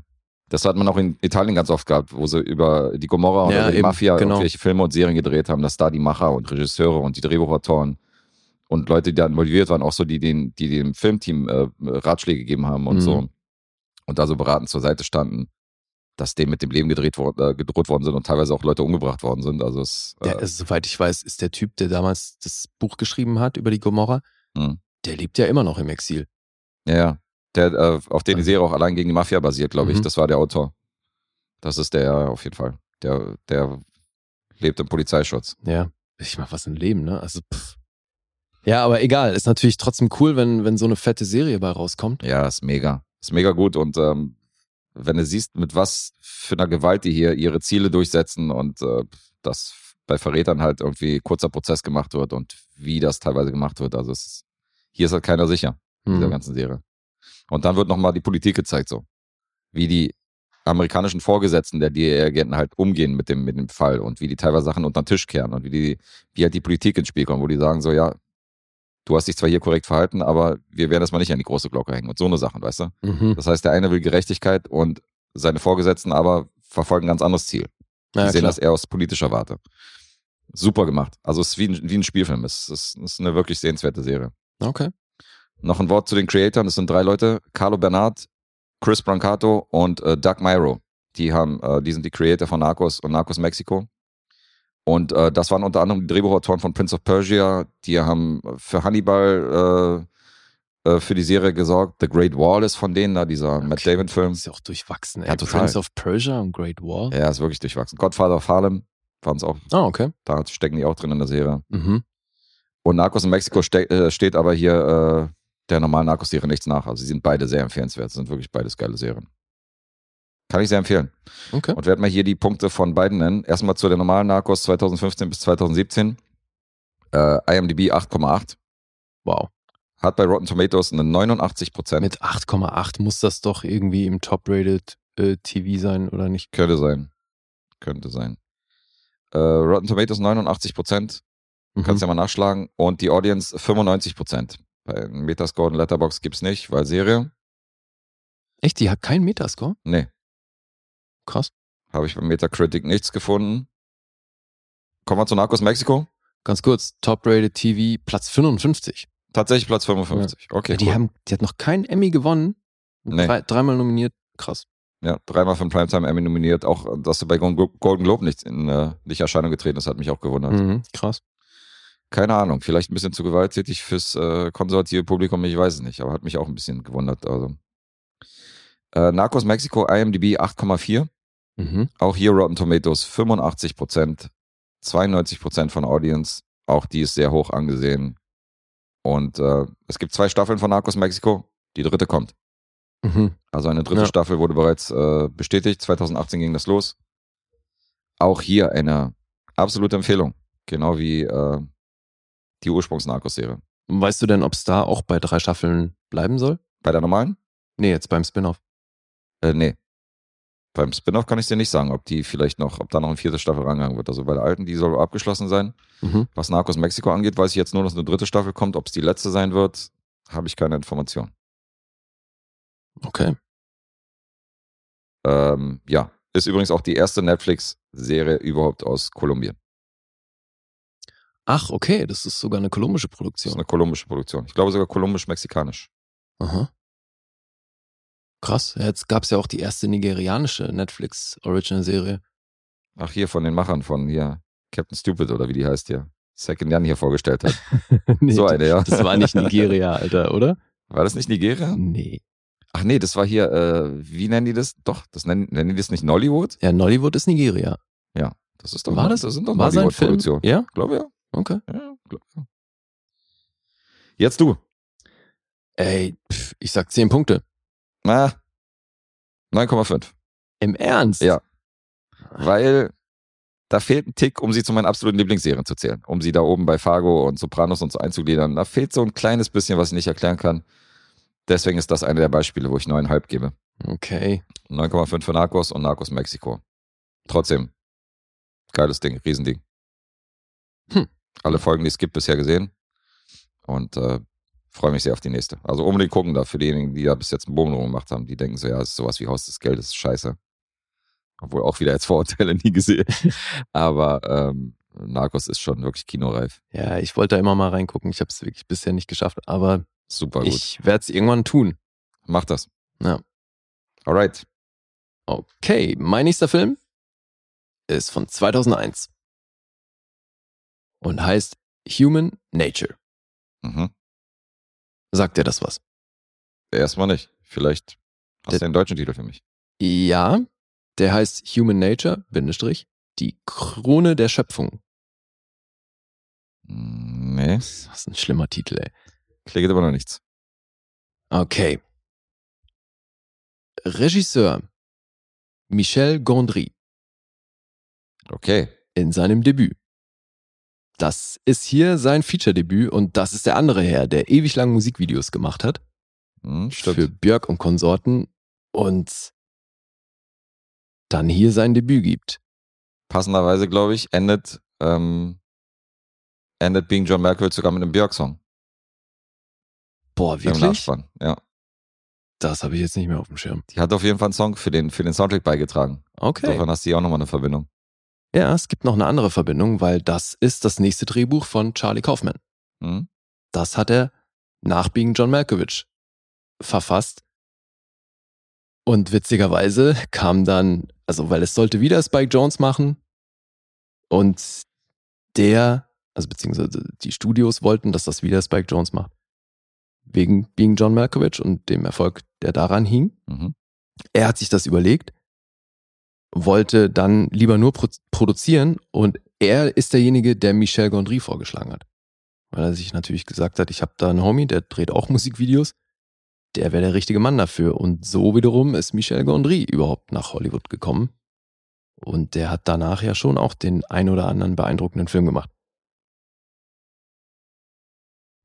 Ja. Ähm, zur Handlung erstmal.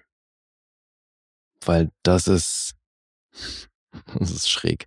Also äh, leider nicht so schön schräg wie bei Being John Malkovich.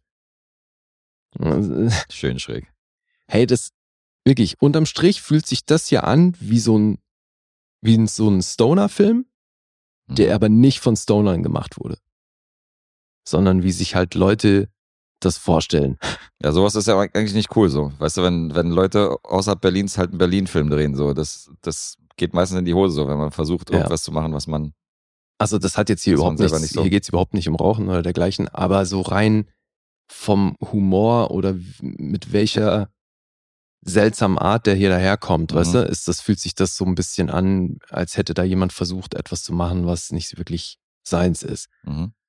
Und das ist, das wiederum jetzt finde ich total komisch, weil wenn du so ein Drehbuch wie Being John Malkovich geschrieben hast und danach sowas schreibst, was sich wirklich fremd anfühlt dann und auch irgendwie so ein bisschen aus der Zeit gefallen, keine Ahnung, was da los war. Also vor allem in der Chronologie echt strange, weil hätte er den jetzt in den 80ern oder Anfang der 90er verfasst, hätte ich das verstanden. Weil so fühlt sich der Film auch wirklich an. Fühlt sich ein bisschen an wie, wie ein Film aus den 80ern oder so. Mhm. Ich habe mal die Inhaltsangabe von IMDb aufgeschrieben, weil das fand ich so krass, das ist so dämlich zusammengefasst, aber ähm, vielleicht kannst du damit was anfangen. Pass auf. Eine Frau ist in einen Mann verliebt, der in eine andere Frau verliebt ist, und alle drei haben Entwürfe für einen jungen Mann, der als Affe aufgezogen wurde. Okay. Okay. Kannst du damit irgendwas anfangen? Ich finde, das ist äh, völlig nee, dämlich zusammengefasst. da kann ich mir nicht so richtig was drunter vorstellen. Okay.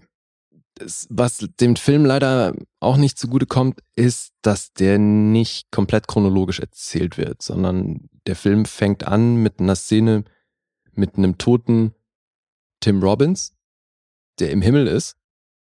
Und man sieht, er hat einen Kopfschuss bekommen. Mhm. Und er erzählt so ein bisschen was über mm, Entscheidungen, die er anders hätte treffen sollen und versucht so ein bisschen was von der Handlung zu erzählen. Und dann wird in eine Gerichtsverhandlung gesprungen, wo wir einen anderen unserer Protagonisten sehen, Rhys Ifans, Mhm. der hier Puff spielt.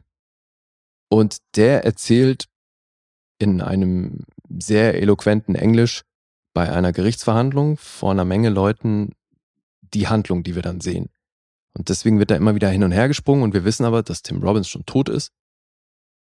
Und dass Rhys Ifans irgendwie äh, wohl jetzt sehr eloquent ist und dann, ja, wirst du gleich sehen, weil ich versuche das jetzt mal chronologisch zu erzählen.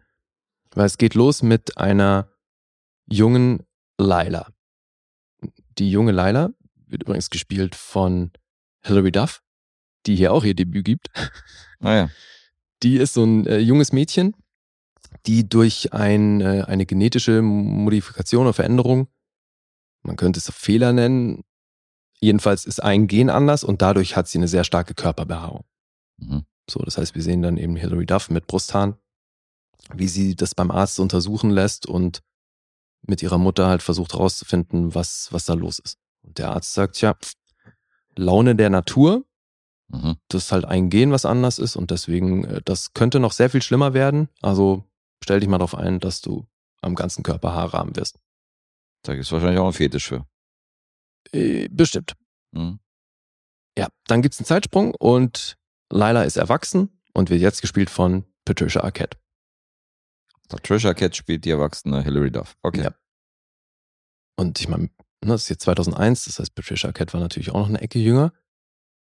Aber die ist jetzt eben so, dass äh, die ist sehr behaart und hat demzufolge auch immer wieder Probleme, eckt überall an, versucht dann das äh, irgendwie in den Griff zu kriegen mit, ne, versucht sich behandeln zu lassen, versucht das lasern zu lassen, versucht sich zu rasieren, alles Mögliche und Mhm. es ja, funktioniert aber alles nicht so, erstmal beim ersten Anlauf nicht so wahnsinnig gut. Und dann entscheidet sie sich, im Wald zu leben.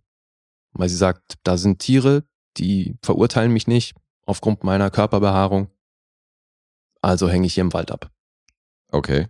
Und das ist halt auch erstmal so strange, weil du hast dann diesen Studiowald, wo dann irgendwelche Tiere vorbeilaufen und eine haarige Patricia Arquette ist nackt, also behaart nackt, äh, rennt die dann da rum und ist dann im Regen und erst versucht sie dann noch zu campen und dann ist, geht sie aber ne, so voll Nature und lebt dann da eben einfach ohne Klamotten mit ihren Körper, mit Haaren und mit den Tieren. Ist das, ist das jetzt mit Absicht so artifiziell gehalten, dass du siehst, dass es so ein Studiowald ist und nicht ein realer Wald? Nee. Oder? Also es sieht einfach so aus. Ja. Okay, verstehe. Hätte sein können, dass so künstlich, wie eine Theaterbühne. Ja, also der Witz ist eben, ich habe dann auch gedacht, so bei Michel Gondry, wenn man eben so seine anderen Sachen kennt, hätte das eigentlich auch passen können, aber dafür ist es eben nicht deutlich genug. Mhm. Nee, das soll schon ein echter Wald sein. Jetzt ist es aber so, dass die ja auch von irgendwas leben muss.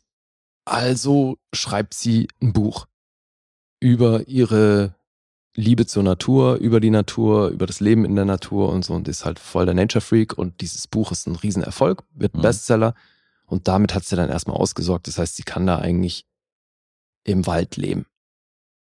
Nun, als sie dann älter wird, hat sie aber das Riesenproblem, wie sie selbst sagt, dass sie die ganze Zeit horny ist. Also ist das Leben allein im Wald mit den Tieren dann auf lange Sicht nicht so wahnsinnig erfüllend, also will sie einen Typen. Mhm. Und da kommt sie dann wieder an das Problem, dass die Gesellschaft in der Stadt natürlich nicht auf Menschen mit kompletter Körperbehaarung steht, so dass sie sich da wieder an dem Problem widmen muss. Und dann hat sie eine Freundin, die sie lasert. Ne? Also die beginnt dann ihre Haare via Laser zu entfernen, was halt natürlich bei ihrer Körperbehaarung einfach eine jahrelange Prozedur ist. Das heißt, die ist immer wieder bei ihr Mhm. und zieht das durch. Und parallel rasiert sie sich aber, damit sie halt nicht jetzt jahrelang warten muss, bis sie einen Typ kennenlernen kann, sondern will dann parallel eben schon losziehen und irgendwelche Männer kennenlernen. Und dann sagt ihr eben auch, die Freundin Louise, die sie da lasert, übrigens gespielt von Rosie Perez, Mhm. sagt dann, äh, hier, mein Mann, der hat einen Kumpel, der ist ähm, Psychologe und Wissenschaftler und der hat einen total kleinen Penis und ein wahnsinnig kleines Selbstbewusstsein und das ist genau der Richtige für dich. Und dann sagt sich Laila, cool, den will ich kennenlernen und das ist dann eben Dr. Nathan Bronfman, gespielt von Tim Robbins. Mhm. Den lernt sie dann noch kennen. Er ist schockverliebt. äh, Sie freut sich, dass sie die Aufmerksamkeit von einem Mann bekommt und die beiden kommen zusammen. Und das nimmt seinen Lauf. Das geht dann auch eine ganze Weile. Da werden dann auch Zeitsprünge erzählt. Und das äh, Problem geht dann los, oder jetzt die Geschichte, wo eben Rhys Ifans dazu kommt, dass die beiden irgendwann im Wald sind, weil er heuchelt ihr vor, dass er auch so ein Naturliebhaber ist. Mhm. Und dann sagt sie, ja super, dann lass uns das damit feiern, dass wir jetzt erstmal morgen machen wir erstmal einen riesen äh, ähm, Spaziergang durch den Wald. Und auf diesem Spaziergang durch den Wald treffen die dann einen Typen, der von einem äh, Rhys Ifans, da wird dann auch nochmal kurz seine Backstory erzählt, weil der als Junge nämlich, äh, sein Vater dachte, ein Affe zu sein, hat das aber äh, durch Therapie in den Griff bekommen. Nur gab es ein traumatisches Erlebnis auf der Arbeit, wodurch er sich dann wieder entschieden hat, ein Affe zu sein und äh, dann auch im Wald gelebt hat. Und so hat sein Sohn dann auch irgendwann den Absprung geschafft und deswegen lebt Rhys Ifans als erwachsener Typ im Wald. Und ist eben auch komplett behaart. So. Und äh, den treffen die dann. Und äh, weil Tim Robbins in seinem Job eben als Psychologe, der, der forscht da an Mäusen rum und versucht diesen Mäusen aufgrund seinen, seiner Kindheitstraumata, versucht er den Mäusen Tischmanieren beizubringen. Und als er dann eben diesen Puff, wie sie ihn dann taufen, trifft im Wald mit Laila, sagt er, das ist eigentlich viel besser als Mäuse oder sonst was. Jetzt haben wir hier quasi einen Menschen, den wir erziehen können, dem wir Manieren beibringen können, so, und den kann ich quasi komplett umkrempeln. Und das ist für meine Forschung natürlich der Wahnsinn. Und so macht er sich zur Aufgabe. Die fangen dann den Puff ein, sperren den dann bei sich im Labor eben in so einen Glaskasten und über Stromschläge wird, der, wird dem dann halt Sprache beigebracht und Manieren und eben das, bis er dann halt an den Punkt kommt, wo er später der Puff ist, der dann eben sehr eloquent im Gerichtssaal da die Geschichte erzählt. Alter, alter, alter. Also, äh, Tim Robbins hat dann, äh, also kommt dann natürlich irgendwann, findet er raus, dass sie eigentlich sehr behaart ist, weil er halt äh, ins Bad kommt, als sie sich gerade den Rücken rasiert und ähm, der hat dann auch noch eine, eine Assistentin, die sich an ihn ranschmeißt, die vorgibt, Französin zu sein und er fährt voll auf sie ab, fängt dann noch mit deren Verhältnis an. Später kommt dann noch eine, eine kleine Figur in Form von Peter Dinklage dazu. Der, Jetzt hat das jeder gemacht. also so langsam, dass du, da, da, da du ihn jedes Mal so einleitest, äh, kann man schon von Diskriminierung reden. Ey. Gott, ey. Wenn du noch einmal sagst, dass ich politisch nicht korrekt bin. Great men must not concern themselves with lesser minds. Great man, ja.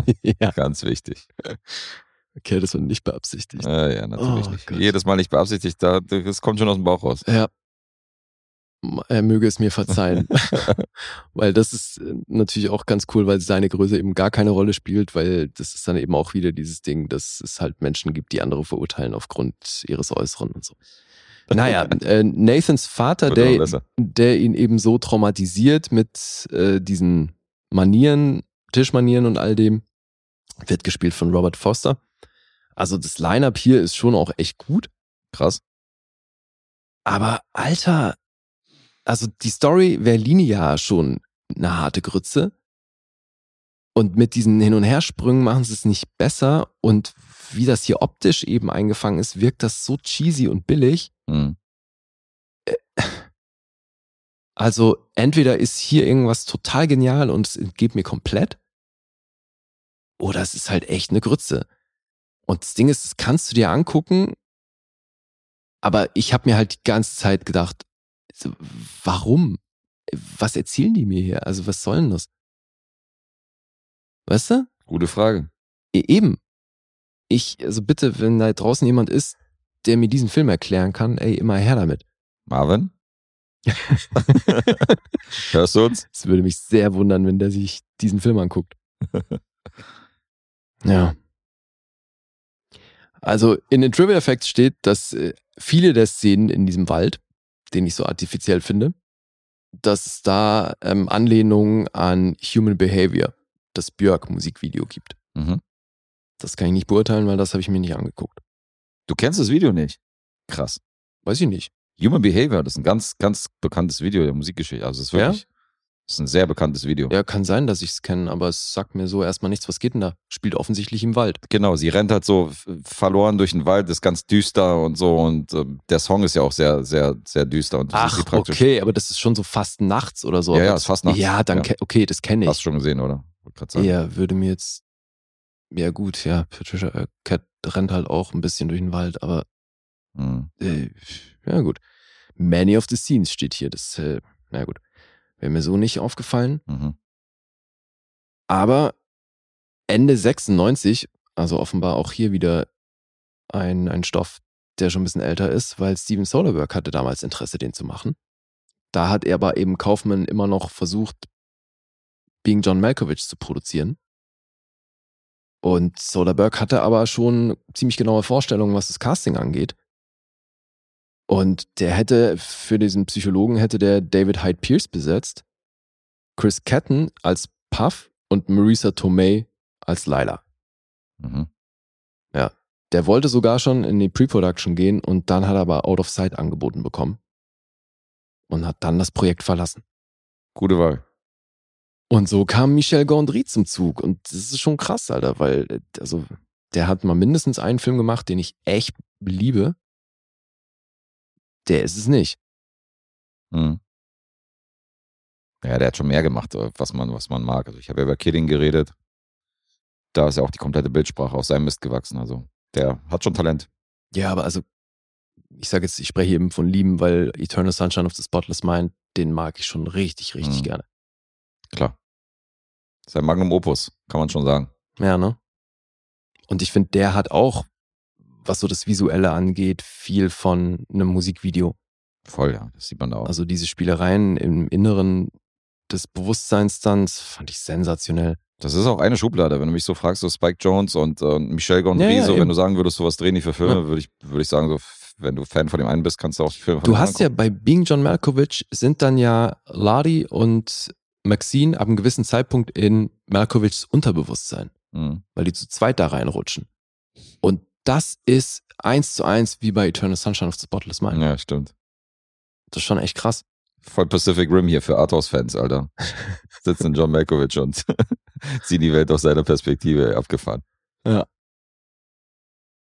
Ja, also Human Nature ist wirklich ein komischer Film.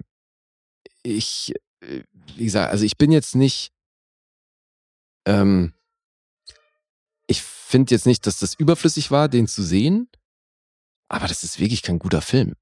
Mhm. Also das, ich will immer noch irgendwie einräumen, dass mir da was entgangen ist, aber also, wirklich gefühlt habe ich das nicht. Oh je, das wird schwer. Ja, kann ich mir vorstellen. So, pass auf, jetzt kommt der ultimative Plot-Twist. Ich habe ihn gesehen. Ach komm. Ja, im April 2005 habe ich ihn gesehen. Ey, und nichts von all dem, was ich gerade erzählt habe, hat da irgendwelche Glocken klingen lassen. Nichts, Alter. Ist ja abgefahren. Sogar so weit, dass ich hier auf lautlos mir den Trailer noch irgendwie hier äh, trudeln lassen habe. nichts. Da ist nichts hängen geblieben.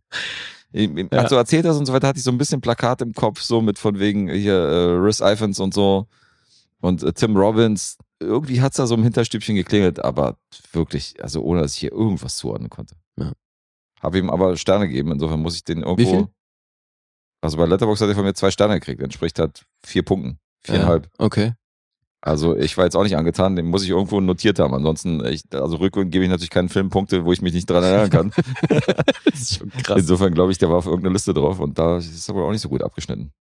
Ja. Also ich weiß nicht, ob ich jemals an den Punkt komme, dass ich vergesse, dass ich ihn gesehen habe, weil ich eben, das fand ich schon zu einem Ausmaß weird, dass ich einerseits interessiert war, aber es eben ist für mich nicht aufgegangen. So Okay. Naja. komischer Film, echt.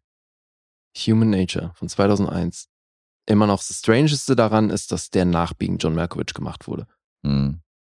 Also, auch wenn es jetzt eben heißt, dass da Ende der 90er schon Interesse gab, den umzusetzen, da hatte er ja wegen John Malkovich auch schon längst geschrieben. Also, weird. Ich sag mal was zu den Zahlen. Äh, fürs Protokoll, das war ein Flop, der hat gerade mal anderthalb Millionen eingespielt. 6,4 gibt's auf IMDb. Metascore 56. Ich bin also offensichtlich nicht ganz alleine damit, dass das nicht so wirklich zuzuordnen ist, was hier passiert. Auf Rotten Tomatoes gibt's von der Kritik 5,8 und vom Publikum 3,5. Immerhin. Auf Letterboxd ist er bei einer 3,0. Immerhin. Trifft auf fast alles zu. Äh, Ja, und jetzt du. ja, das wird heute eine Herausforderung, die Episode und das Punkteraten, Alter. Tja, Darf ich den hier machen? That was gonna be my third guess. Darf ich dreimal raten, weil der so schwer ist? es werden ganz neue Regeln eingeführt. Ja, so einen Joker muss man einfügen. Das wäre mal was, oder? Dass man pro Episode so einen Joker hat, wo man sagt, ähm, man hat drei Versuche oder wobei drei, also wenn du bei drei Versuchen nicht da landest, so, weiß ich nicht. Ja, oder halt so verschiedene Joker einfügen. Halt so entweder eingrenzen Te oder so. Telefonjoker. Nee, aber so, es gibt ja auch diesen Joker, dass du so, dass du so mögliche Punkte halt Das- ausblendest. Ach dass so, du zum Beispiel ja. sagst, so vier bis sechs oder so. Ja. Weißt du? Mhm. Interessant. Wir fallen daran, die Spielkinder wieder. Ja. Ach, apropos, zu- ap, ap, apropos Spielen hier, ja, ich muss dich mal ein bisschen korrigieren, was du in der Support-Episode davon hier gegeben hast, ja. Die Taktik, die ich gefahren bin, ist die hier. Yo, I say we take this money to the track, double it, then double it again, double it. ag- So, Ach, okay. da ist Stopp, Freundchen. Na gut. Da ist Stopp, ja. Ja, kann ich verstehen. Lief gut, war ein guter Einstand. Mhm. Das war übrigens das erste Mal in dem Casino da, dass ich gedacht habe, okay, Corona gibt's nicht.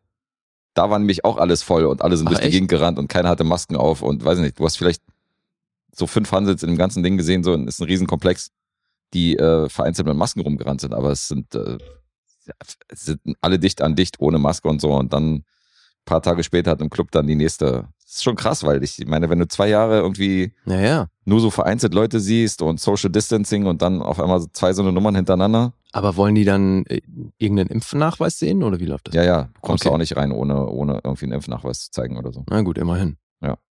Das schon. Aber ist trotzdem krass. Ja, aber okay. Ich drücke mich ums Raten. Hilft ja alles nichts. Mhm. Irgendwie habe ich das Gefühl, dass wir hier klingen könnten. So zwischen, so, weiß nicht, so um die 4 und um die 4,5 könntest du auch sein. Könnte aber auch sein, dass du ein bisschen versöhnlicher bist. Insofern ist das hier nicht leicht. Na, Naja, viel Gutes hast du nicht äh, von dir gegeben. Deswegen sage ich jetzt 4,5. ich bin bei fünf. Ach Mann, ey, ich wollte erst mal 5 sagen, Alter. ich, wollte, ich war schon drauf und dran zu sagen, okay, ich nehme die optimistische Variante, du gibst ja mal den Film ein bisschen, äh, wollte 5 sagen, dann habe ich gesagt, na komm, 4,5. Na, Ja, aber schon sehr nah dran. Also Ja, wir ja, wissen ja, dass das in dem Bereich muss man schon froh sein, wenn man in der Nähe landet. Deswegen alles cool, Alter. Ja, noch wir keinen Joker. Aber ich fand das so herrlich in der Supporter-Episode mit Alessandro, wie er sich dann auch, als er eben bei so um so einen halben Punkt am Schwanken war, sich dann tierisch aufgeregt hat, weil er, weil das der erste Impuls war und dass dann er Ja, sich aber klar. für den anderen entschieden hat. Deswegen, ja. Aber wir kennen aus der Vergangenheit, es kommt doch schon mal andersrum vor. Dass man eben den ersten Impuls ignoriert und dann trotzdem richtig liegt. Aber das sind die Momente, die man dann vergisst, weißt du? Ja, Das ist so wie beim Pokern, wenn wir schon mal beim Thema sind, so. Du merkst ja halt die Hände, wo du halt Pech hast. klar. Aber du merkst ja halt nicht Hände, wo du auf der anderen Seite bist, wo du, wo du praktisch dafür gesorgt hast, dass du mit der schlechten Hand gewinnst. Mhm. Und das ist so dieses, dieses Gedächtnis, dass man so bestimmte Sachen speichert und andere wiederum so durchflutschen. Und so ist auch mit den Punkten so. Wir merken uns halt, dass wir öfter mal diese, ähm, diesen, diesen ersten Impuls halt irgendwie ignorieren, obwohl wir richtig gelegen haben. Mhm. Gibt aber auch genug Momente, wo wir den ersten Impuls ignorieren und dann trotzdem richtig lagen. Weißt du, was ich meine? Ja, ja, voll. Da wäre mal eine Statistik interessant. Dennis, hör mal unsere Punkteraten nach und dann machen wir eine Statistik, wo das wie oft war. Ja, also aus dem Bauchhaus würde ich jetzt sagen, diese Momente sind seltener, Na, aber vielleicht hast du recht. Vielleicht bleiben die anderen einfach mehr im Gedächtnis. Ja. Könnte sein. Na gut.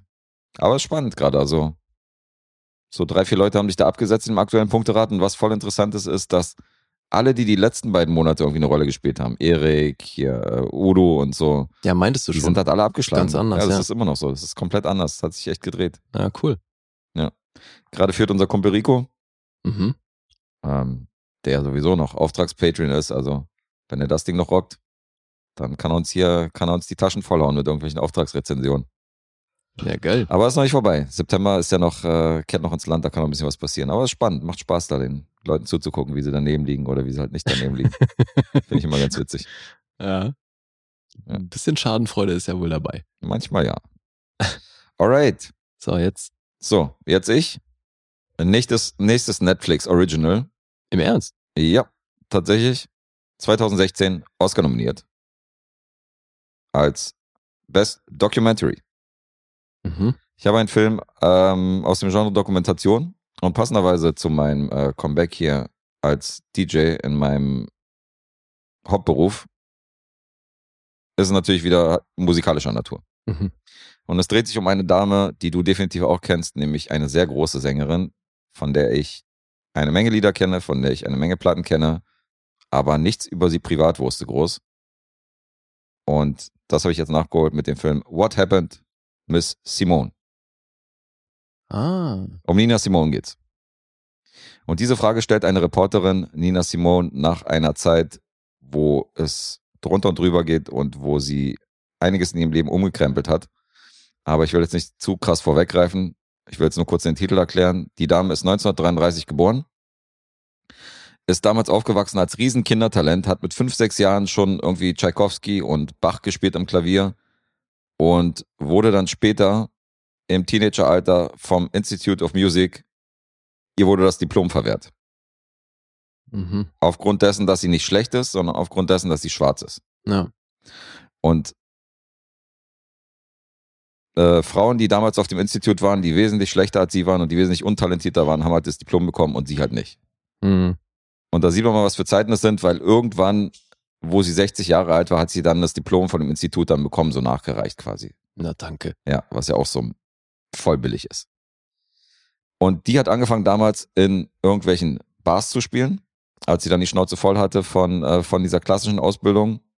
Und der Bar-Typ meinte zu ihr, wenn du hier Geld verdienen willst und wenn du hier weiter diesen Job haben willst, musst du singen. Mhm. Und dann fing sie an halt zu dem Klavierspielen, was sie bisher gemacht hat, auch zu singen. 1957 kam das erste Album. 1961 heiratete sie äh, einen Polizisten, der seinen Job dann aufgegeben hat, um ihr Manager zu werden. Und das war so eine Beziehung, die war nicht immer harmonisch. Mhm. Er wurde nämlich gewalttätig teilweise. Und was dieser Film auch zeigt, ist, dass auch sie ihre dunklen Seiten hat. Weil 1962 kam die gemeinsame Tochter zur Welt und die wiederum wurde von der Mutter auch gewalttätig behandelt, als sie sich nämlich später von ihrem Mann getrennt hat Mhm. und äh, fast zum Selbstmord getrieben. Das Oh. ist eben die dunkle Seite von Nina Simone, die ich nicht kannte. Ähm, es ist wirklich ein bewegtes Leben. Die hat sich in den 60er Jahren halt der amerikanischen Bürgerrechtsbewegung angeschlossen, war zum Beispiel auch bei diesem Marsch, äh, was die Selma, diesen Selma-Marsch war sie zum Beispiel dabei und hat da ein Konzert gegeben und äh, hat sich da extrem eingesetzt für, äh, für die, ja, für halt politische, für politische Geschichten und für diese Bürgerrechtsbewegung. Und ähm, irgendwann tauchte sie dann komplett in Afrika unter. Hat ihre Familie verlassen, hat ihre Musikkarriere an den Nagel gehangen, ist dann nach Afrika gegangen und hat da dann eine Zeit lang gelebt. Eine Zeit lang lebte sie auch in Lausanne, Mhm. in, in der Schweiz. Ja. Also schon eine schwierige Person, sehr, sehr, sehr bewegtes Leben. Super interessant, diesen Film zu sehen. Ähm, die lacht halt sehr selten und ist halt sehr seltsam. Also sie kommt halt auf eine, du siehst halt, wie sie auf die Bühne kommt bei einem Konzert und verbeugt sich halt so halb mit so einem Knicks Mhm. und bleibt dann erstmal so stehen. Für eine Minute. Okay. Und das Publikum fängt schon an, so ein bisschen zu lachen oder so. In einem anderen Moment, da setzt sich ans Klavier, fängt halt an zu spielen und bricht dann den Song ab und sagt irgendwie ins Publikum, schreit sie so einen Typen an und sagt so, sit down. Sit down. Mhm. Weil da einer aufgestanden ist, weil er irgendwie, keine Ahnung, vielleicht auf Klo wollte, weiß ich nicht, was da passiert ist. Jedenfalls hat sie dann so ins Publikum geschrieben, sit down. Okay. Und dann hat sie ihn so böse angeguckt und dann meinte sie nochmal, sit down. Und dann hat sie sich halt wieder zum Klavier gedreht, fing halt weiter zu spielen. Also es ist schon eine, scheint eine schwierige Persönlichkeit zu sein, aber dass sie musikalisch ähm, Meilensteine gesorgt hat und eine der größten Musikerinnen überhaupt war, das ist auf jeden Fall, das wird hier auch äh, klar gemacht im Film. Also My Baby Just Cares for Me dürften die meisten kennen, Ain't Got No Love und natürlich Cinnamon, der in sämtlichen Filmen und Serien, wo es irgendwie um Sklaverei oder um, Ja, also um I'm, Rassenunruhen gibt, der wurde wirklich oft eingesetzt im Film. Feeling Good ist, glaube ich, schon auch Feeling Good natürlich auch. einer Ja. der größten. Also sie ist äh, vom Rolling Stone Magazine ist sie auf Rang 29 der äh, besten 100 Musiker oder, beziehungsweise Musikerinnen aller Zeiten gewählt worden. Die ist auf, die ist auf dem 29. Platz. Mhm. Und What Happened, Miss Simone beleuchtet diese ganzes, dieses ganze turbulente Leben, ähm, zeigt, was sie für eine krasse Künstlerin war, was für Songs sie geschrieben hat, aber bringt halt auch viel von ihrem privaten Leben so ans Licht und äh, wie sie als Person war, ohne sie jetzt zu 100% erfassen zu können. Weil was Okay. sie jetzt dazu bewegt hat, nach nach Afrika zu gehen oder Mhm. plötzlich in Frankreich zu leben oder in der Schweiz Das- oder so, das, Ach, das erfährt man nicht. das erfährt man nicht. Man erfährt halt, dass sie das gemacht hat, aber man erfährt nicht wirklich, was sie dazu gebracht hat. Aber es gibt eine Erklärung im letzten Drittel des Films, Mhm. Was zeigt, warum sie so war, wie sie war. Mhm. Also das wird relativ spät aufgeklärt und das ist schon super interessant. Aber das wirst du natürlich nicht verraten. Nee, das würde ich jetzt nicht Ja. verraten, weil da würde ich ein bisschen den Spaß an der Doku nehmen. Ach, was heißt den Spaß? Aber äh, an einer Stelle wird erklärt, so dass man ein bisschen in die Persönlichkeit Nina Simone eintauchen kann und vielleicht sich erklären kann, deswegen war sie so und so. Mhm. Ja, das hat man ja total oft. Also haben wir, glaube ich, auch schon des Öfteren drüber gesprochen, dass solche sehr prominenten Menschen, vor allem auch mit so einem ganz krassen Talent, Mhm. oftmals auch eben so krass gebrochene Persönlichkeiten sind. Ja, Und dass das eben ebenfalls oft dann dazu kommt, dass sie an ähnlich schwierige Partner geraten. das stimmt, ja. Also, dass es dann aber auch immer so, so ein so ein Ike und Tina oder Ja, genau. Whitney und Bobby Szenario ist, Wo das komplette Umfeld sagt, so, was machst du mit denen? ja, Der eben. kaputt. die hauen sich gegenseitig auf die Fresse und trotzdem kommen die nicht voneinander los und so. Mhm, Also, genau. ja, ganz schwierig. Diese toxischen Beziehungen, ja. Aber eben, das ist schon auffällig, ne? Und dass, dass die Leute oftmals mit so einem krassen Talent dann auch irgendwie hart am Arsch sind. Mhm. Da gibt's schon echt immer wieder Zusammenhänge. Ich finde es super spannend. Wie ist das aufgezogen in der Doku? Also optisch? Hat man ähm, so Interviewmomente mit Leuten, die sie kennen, kannten? Teilweise hast du Interviewmomente mit äh, Leuten, die sie begleitet, die sie, äh, die sie begleitet haben. Zum Beispiel war ja der äh, Gitarrist, der in ihrer Band gespielt hat, Mhm. war ja einer der ersten, mit dem sie zusammengearbeitet hat. Okay. Und das war so krass, weil er erzählt zum Beispiel, wie krass sie als Musikerin war, weil sie sagt ihren Musiker nicht, pass auf, ich spiele das jetzt in der Tonlage. Mhm. Oder diese Tonlage müsst ihr jetzt irgendwie, müsst ihr spielen. Ja. Sondern sie wechselt die Tonlage im Laufe des Songs. Mhm. Und du als Gitarrist und als Musiker muss ich dann darauf einstellen, dass sie jetzt gerade die Tonlage gewechselt hat und muss komplett irgendwie einen anderen, anderen Gitarrenriff spielen dem Moment oder eine Mhm. andere Bassline und so. Krass. Und ähm, das hat sie diesem Gitarristen halt nicht gesagt, sondern er hat es halt gefühlt. Er hat Mhm. halt gemerkt, okay, er muss jetzt anders spielen und so. Ja. Und deswegen hat sie ihn halt immer ein Leben lang auch begleitet. Und Ja, ihn, Ja. das war das, das war, das war auch eine super Szene, weil das haben die tatsächlich im Live-Auftritt gezeigt, dass sie ihn halt nicht, die haben, die hat ihren Musiker nicht mal begrüßt irgendwie, die sie da kennengelernt hat, sondern hat sich da hingesetzt, hat gesungen und in dem Moment, wo er halt so den, ähm, den, ähm, die Tonlage gewechselt hat mit seinem Instrument, Mhm. hat sie ihn halt zum ersten Mal angeguckt, so von wegen so, okay, approved. Ja. Auch mega.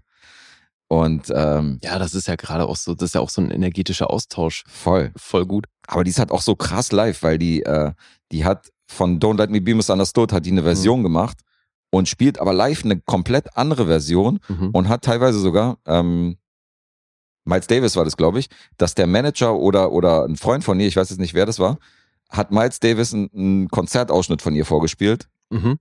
wo sie zwei Songs kombiniert. Wo sie einen Song Ah, okay, spielt von ja. ihr und singt aber einen Text von einem anderen Song drüber. Okay, krass. Und Miles Davis war völlig hin und weg und er meinte so, Alter, spiel mal nochmal. So, weißt Ja. du, zeig mir das mal nochmal. So.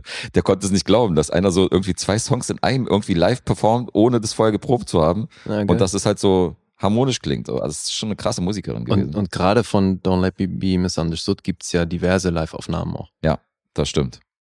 Also Das alles. ist immer ein Ticken anders. Das ist wirklich krass bei der. ja. die ist groß. Und wenn du mal die Live-Konzerte siehst, wie die die Songs da performt hat, teilweise, also irgendwie hört sich das an, als wäre das, als wäre das, was sie auf dem Klavier spielt, komplett unharmonisch zu dem, was sie singt. Mhm. Aber gleichzeitig passt es auch irgendwie. Also es ist schon eine krasse Musikerin, definitiv. Aber halt strange und äh, schon sehr verschroben, teilweise so vom Typ. Aber Ja, aber halt eben dazu. auch eine, eine wahnsinnig prägnante und einzigartige Stimme. ja, sehr. Deswegen äh, witzig, ne? Ich habe neulich wieder L'Avion Rose gesehen und Edith Piaf war ja auch, auch so ein, so ein Fall. Ja, auf jeden Fall. Wahnsinnstalent, aber dann echt schwierigste Beziehungen und Abkack, so. Ja, Ne? ja, auf jeden Fall. Äh, Aber okay, also wie, wie ist das gemacht? Weiter mit, äh, die haben diese Interviewmomente und Ach sonst? so, genau. Was, worauf ich hinaus wollte, der Film, durch den Film führt dich Nina Simone himself. Oh, okay, cool. Weil ähm, die ist ja mittlerweile verstorben, Mhm. aber die, entweder sind es Interviewfetzen oder weiß nicht, oder sie hat das Feuer aufgenommen, aber die Station ihrer Karriere Mhm. Das ist sie, Okay, die cool. praktisch so als Off-Kommentar, äh, die als Off-Kommentar praktisch durch den Film führt. Mhm. Also sie erzählt hat, okay, hier war ich da und da und bla und hin und her und mein Gefühl sagte mir und so. Und als sich da politisch äh, engagiert hat und dann überhaupt keinen Bock mehr hatte auf Musik und gesagt hat, sie hasst das Klavier mittlerweile, so mit dem sie aufgewachsen ist Mhm. und verbindet mit dem Piano, was sie groß gemacht hat, verbindet sie halt nur noch negative Gefühle und hat gar keinen Bock drauf. Hm. Für sie ist jetzt hier die Bürgerrechtsbewegung wichtiger und so. Also es kommt alles von ihr. Okay. Und dann zwischendurch hast du natürlich auch Stimmen von ihren Musikern, von ihren Mhm. Produzenten, von Freunden und so. Klingt Aber gut. jetzt nicht so, also es ist nicht so aufgezogen, dass du jetzt Mick Jagger und David Bowie siehst, die jetzt über Nina Simone reden oder sonst was Mhm. oder irgendwelche krassen Stars, sondern das sind wirklich Leute aus ihrem direkten Umfeld. Ja, aber ist ja besser. Ja, ja, auf jeden Fall. Die haben Weil- halt auch ein authentisches Bild, als wenn Eben. jetzt, als wenn jetzt äh, Elton John sagt, ja, hey, sie hat mich voll beeinflusst. Das ist halt das. Ding, weil Ja. die hat so einen ikonischen Status, da Ja. werden andere Künstler werden die natürlich nur feiern. Richtig. Also sind alles Ja. Leute, die definitiv mit ihr zu tun haben und das äh, ist eine starke Doku. Und jetzt mal die Frage, die wir ja oft bei so Musiker-Dokus haben, ist das so, wird das alles sehr glorifizierend dargestellt? Oder Nee. gibt's auch eben dann negative Komponenten? Nee, also hast du ja schon nicht. angedeutet. Ja, genau. Also gerade hier, gerade hier, wenn man sagt, so, dass sie halt, äh, dass sie halt auch ihre dunk dunklen Dämonen hatte und dass sie die Tochter fast zum Selbstmord getrieben hat, Mhm. Indem sie die Gewalt, die ihr zugefügt worden ist, von ihrem Ehemann halt an die Tochter weitergegeben hat, als sie sich getrennt haben. Ja. Äh, das sind so Momente, also da ist von Glorifizierung, das ist weit entfernt davon. Okay. Ja, cool. Spricht sehr dafür. Äh, besagte Tochter von Nina Simon produziert übrigens den Film mit. Primär aus einem Grund, um sich von der Spielfilmvorlage Nina aus dem Jahr 2016 zu distanzieren. Ah. Weil ähm, das war laut der Tochter kein gutes Porträt äh, ihrer Mutter. Mhm. Und äh, ich weiß nicht, ob du es mitgekriegt hast. Es gab auch damals Kritik, weil halt ähm, äh, eine dominikanische Schauspielerin, nämlich hier äh, Zoe Saldana, Mhm. ist ja Dominikanerin und die hat halt eine afroamerikanische Persönlichkeit verkörpert und das ging schon im 2016 wieder dahin, dass sie Mhm. gesagt haben, Mhm. gefällt uns nicht und da gab es so ein bisschen Shitstorm, so ähnlich wie bei äh, Scarlett Johansson in Ghost in the Shell, dass man gesagt hat, warum hat man nicht gleich eine afroamerikanische Schauspielerin genommen, anstatt eine dominikanische zu Ja. besetzen. Deswegen gab es da Shitstorm. Ich will den Film aber unbedingt auch sehen. Ich habe den auch schon lange auf meiner Watchliste und äh, aber offensichtlich die Familie Simon stand da nicht so hinter. Okay. Mhm. Die hat hier mitproduziert. Geht 101 Minute, ist aus dem Jahre 2015 und äh, alles, was so diese Netflix-Dokus angeht, das ist jetzt die zweite, die Oscar nominiert war. Die sind einen Blick wert. Also die sind wirklich alle sehr, sehr gut. Viele von diesen Dokus, die auf Netflix gezeigt werden. Und diese jetzt speziell, wie fandst du die? Sehr gut. Hast nichts auszusetzen. Nö, Mhm. ist gut. Ja, klingt, also klang jetzt besser als ist gut. Naja, hier, mach den hier. Yo, I say we take this money to the track, double it, Double it. Mhm. Äh, soll ich mal die anderen Punkte nennen? Ja. IMDb 7,6. Äh, wir sind bei einem Metascore von 75. Rotten Tomatoes gibt 7,9. 4 von 5 von Audience Letterboxd. 3,8. Mhm. Das ist alles nicht schlecht. Das ist jetzt wieder sehr schwierig. Wie stehen wir denn jetzt? Punktemäßig. Äh, ich bin einen halben, nee, ich bin einen vorne. Bis ein vorne. Ja, aber das kann sich jetzt natürlich stark, äh, sehr schnell ändern, weil das, ich finde, nach dem, was du gesagt hast, kann es jetzt zwischen 8 und 10 schon wieder alles sein. Und Bist schon mal in der richtigen Region. ja, super. Hast den Joker gezogen. Aber, ne, weil das Ding ist, du hast ja auch, du bist ja eh Fan von Musikdokus und jetzt mal bei ihr wahrscheinlich auch definitiv Fan von der Mucke. Mhm. Das, ich weiß, dass das bei dir kein Muss ist, aber es hilft wahrscheinlich, dass du den gut findest. Ja. Ähm. Oh, Alter, ist das schwierig. Ich sag 8,5. Äh, eine 9. Okay. Hm. Na gut. Halben Miese für mich. Ja, dann hast du gewonnen. Dann. Ach so. Ja, stimmt. Ja, stimmt. Ich habe jetzt nur noch einen. Eben. Den rate ich ja. Insofern. Okay. Geht der Punkt heute an dich. Na dann Ergebniskosmetik jetzt. Verdammt. Ergebniskosmetik. Oder hier das Publikum komplett in die Scheiße reiten. Eins von beiden. Ich überleg's mir. ja. Nee, lass mal. Ja, zum Abschluss von meinem Themaabend kommt jetzt Adaptation. Ah, Klar, krass.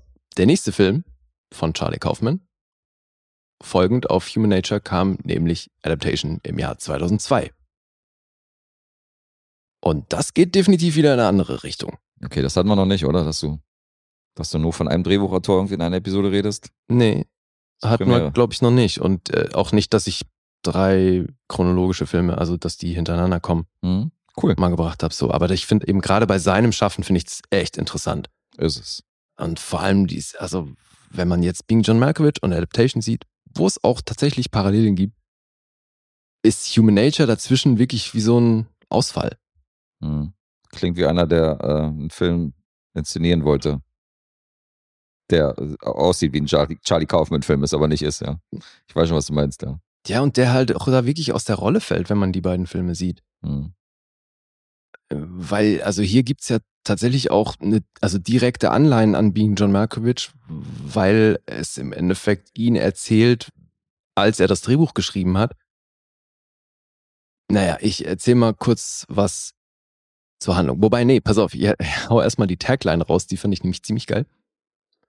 Die heißt, From the creator of Being John Malkovich comes the story about the creator of Being John Malkovich. Das ist witzig, ja. Ja, und damit legt diese Tagline nämlich schon ganz gut was vor, weil dieser Film hat eben auch hier wieder diverseste Ebenen. Also das ist schon fast schon unheimlich, wie du hier, hier kannst du echt in Meta, Meta, Meta-Ebene gehen, Mhm. Weil er das geschrieben hat, es hier um ihn geht, also er als Figur auch stattfindet, inklusive einem fiktionalen Zwillingsbruder, Mhm. der wiederum hier auch einen Autorencredit hat.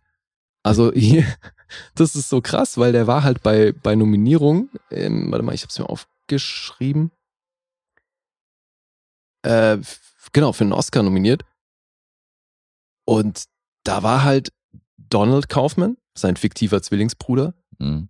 mit als äh, im Credit. Deswegen ist es schon echt lustig, weil das Abgefahren. ist, glaube ich, auch das erste Mal, dass ein, ein fiktiver Charakter ähm, in der Form nominiert war. Ja, das ist echt schräg. Äh, ja, zur Handlung. Das ist jetzt hier auch wieder so eine Sache. Wie fasse ich das zusammen? Also, wir befinden uns im Jahr 99 in der Produktion von Being John Malkovich. Mhm. Wir sehen Charlie Kaufman, wie er am Set ist von Being John Malkovich und das ist halt auch total cool, weil du siehst hier halt nochmal Being John Malkovich aus einer anderen Perspektive, also vereinzelte Szenen natürlich nur. Aber das heißt, du siehst so diesen siebenhalbten Stock, wie sich ähm, Ladi und, und Craig, also ähm, Cameron Diaz und John Cusack gerade besprechen Mhm. und Nicolas Cage, der eben Charlie und Donald Kaufman spielt, steht in der Ecke und winkt den so kurz zu und die nicken nur so rüber nach dem Motto, was, was ist das für ein Typ? ne, so kennen wir nicht. Und er steht halt so total schüchtern irgendwie da am Set so ein bisschen ums Eck und beobachtet das Ganze. Und du hast ja dann, und auch- dann auch nochmal eben hier eine Szene mit John Malkovich, wo er eine Ansage macht im Raum und so. Und äh, Charlie Kaufman eben mit am Set steht. Mhm. Und das ist halt schon auch so schräg, vor allem, weil ich mir die jetzt relativ dicht aufeinander dann nochmal angeguckt habe. Schon ziemlich geil. Also wenn du Being John Malkovich gerade gesehen hast und dann siehst du quasi Klar, ja, du, diese Momente. du erkennst sofort die Referenzen und so. Ja. Parallelen. So, und das heißt, wir sehen dann eben Charlie Kaufman, wie er gerade mh, auch es ihm nicht leicht fällt, dass da eben gerade Being John Malkovich produziert wird, weil das, er ist ein sehr introvertierter, nervöser Typ und wird dann angeheuert von Valerie Thomas, gespielt von Tilda Swinton, dass er ein Buch adaptieren soll Mhm.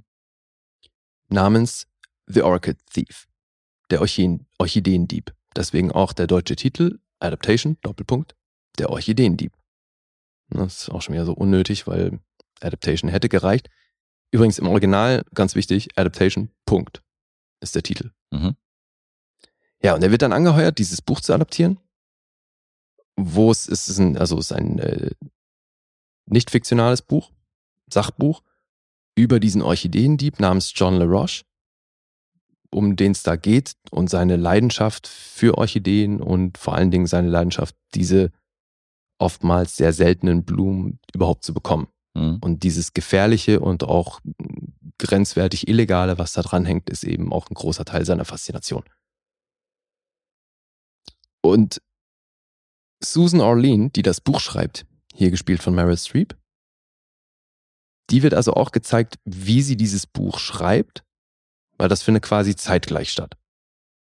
Das heißt, wir sehen sie, wie sie das Buch schreibt, wie sie auf Recherche geht, diesen John LaRoche, der Typ, der die, der die Orchideen besorgt und ähm, in großen Gebieten nach denen sucht, den begleitet sie auch über weite Strecken, schreibt, macht sich parallel Notizen, weil sie eben dieses Buch schreibt, der Orchideendieb. Mhm.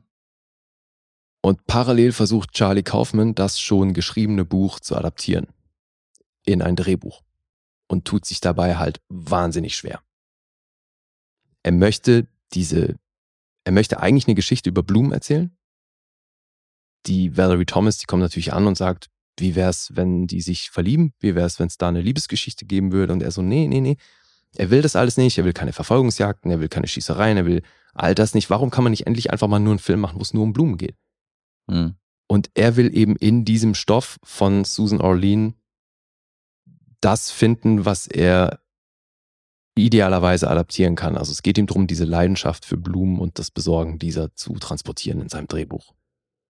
Und dabei dreht er mehr und mehr durch, also verzweifelt da stark daran. Hm. Wir sehen dann nämlich, dass als er nach Hause kommt, von diesem Treffen mit Valerie Thomas sehen wir, wie er auf seinen Zwillingsbruder Donald Thomas trifft.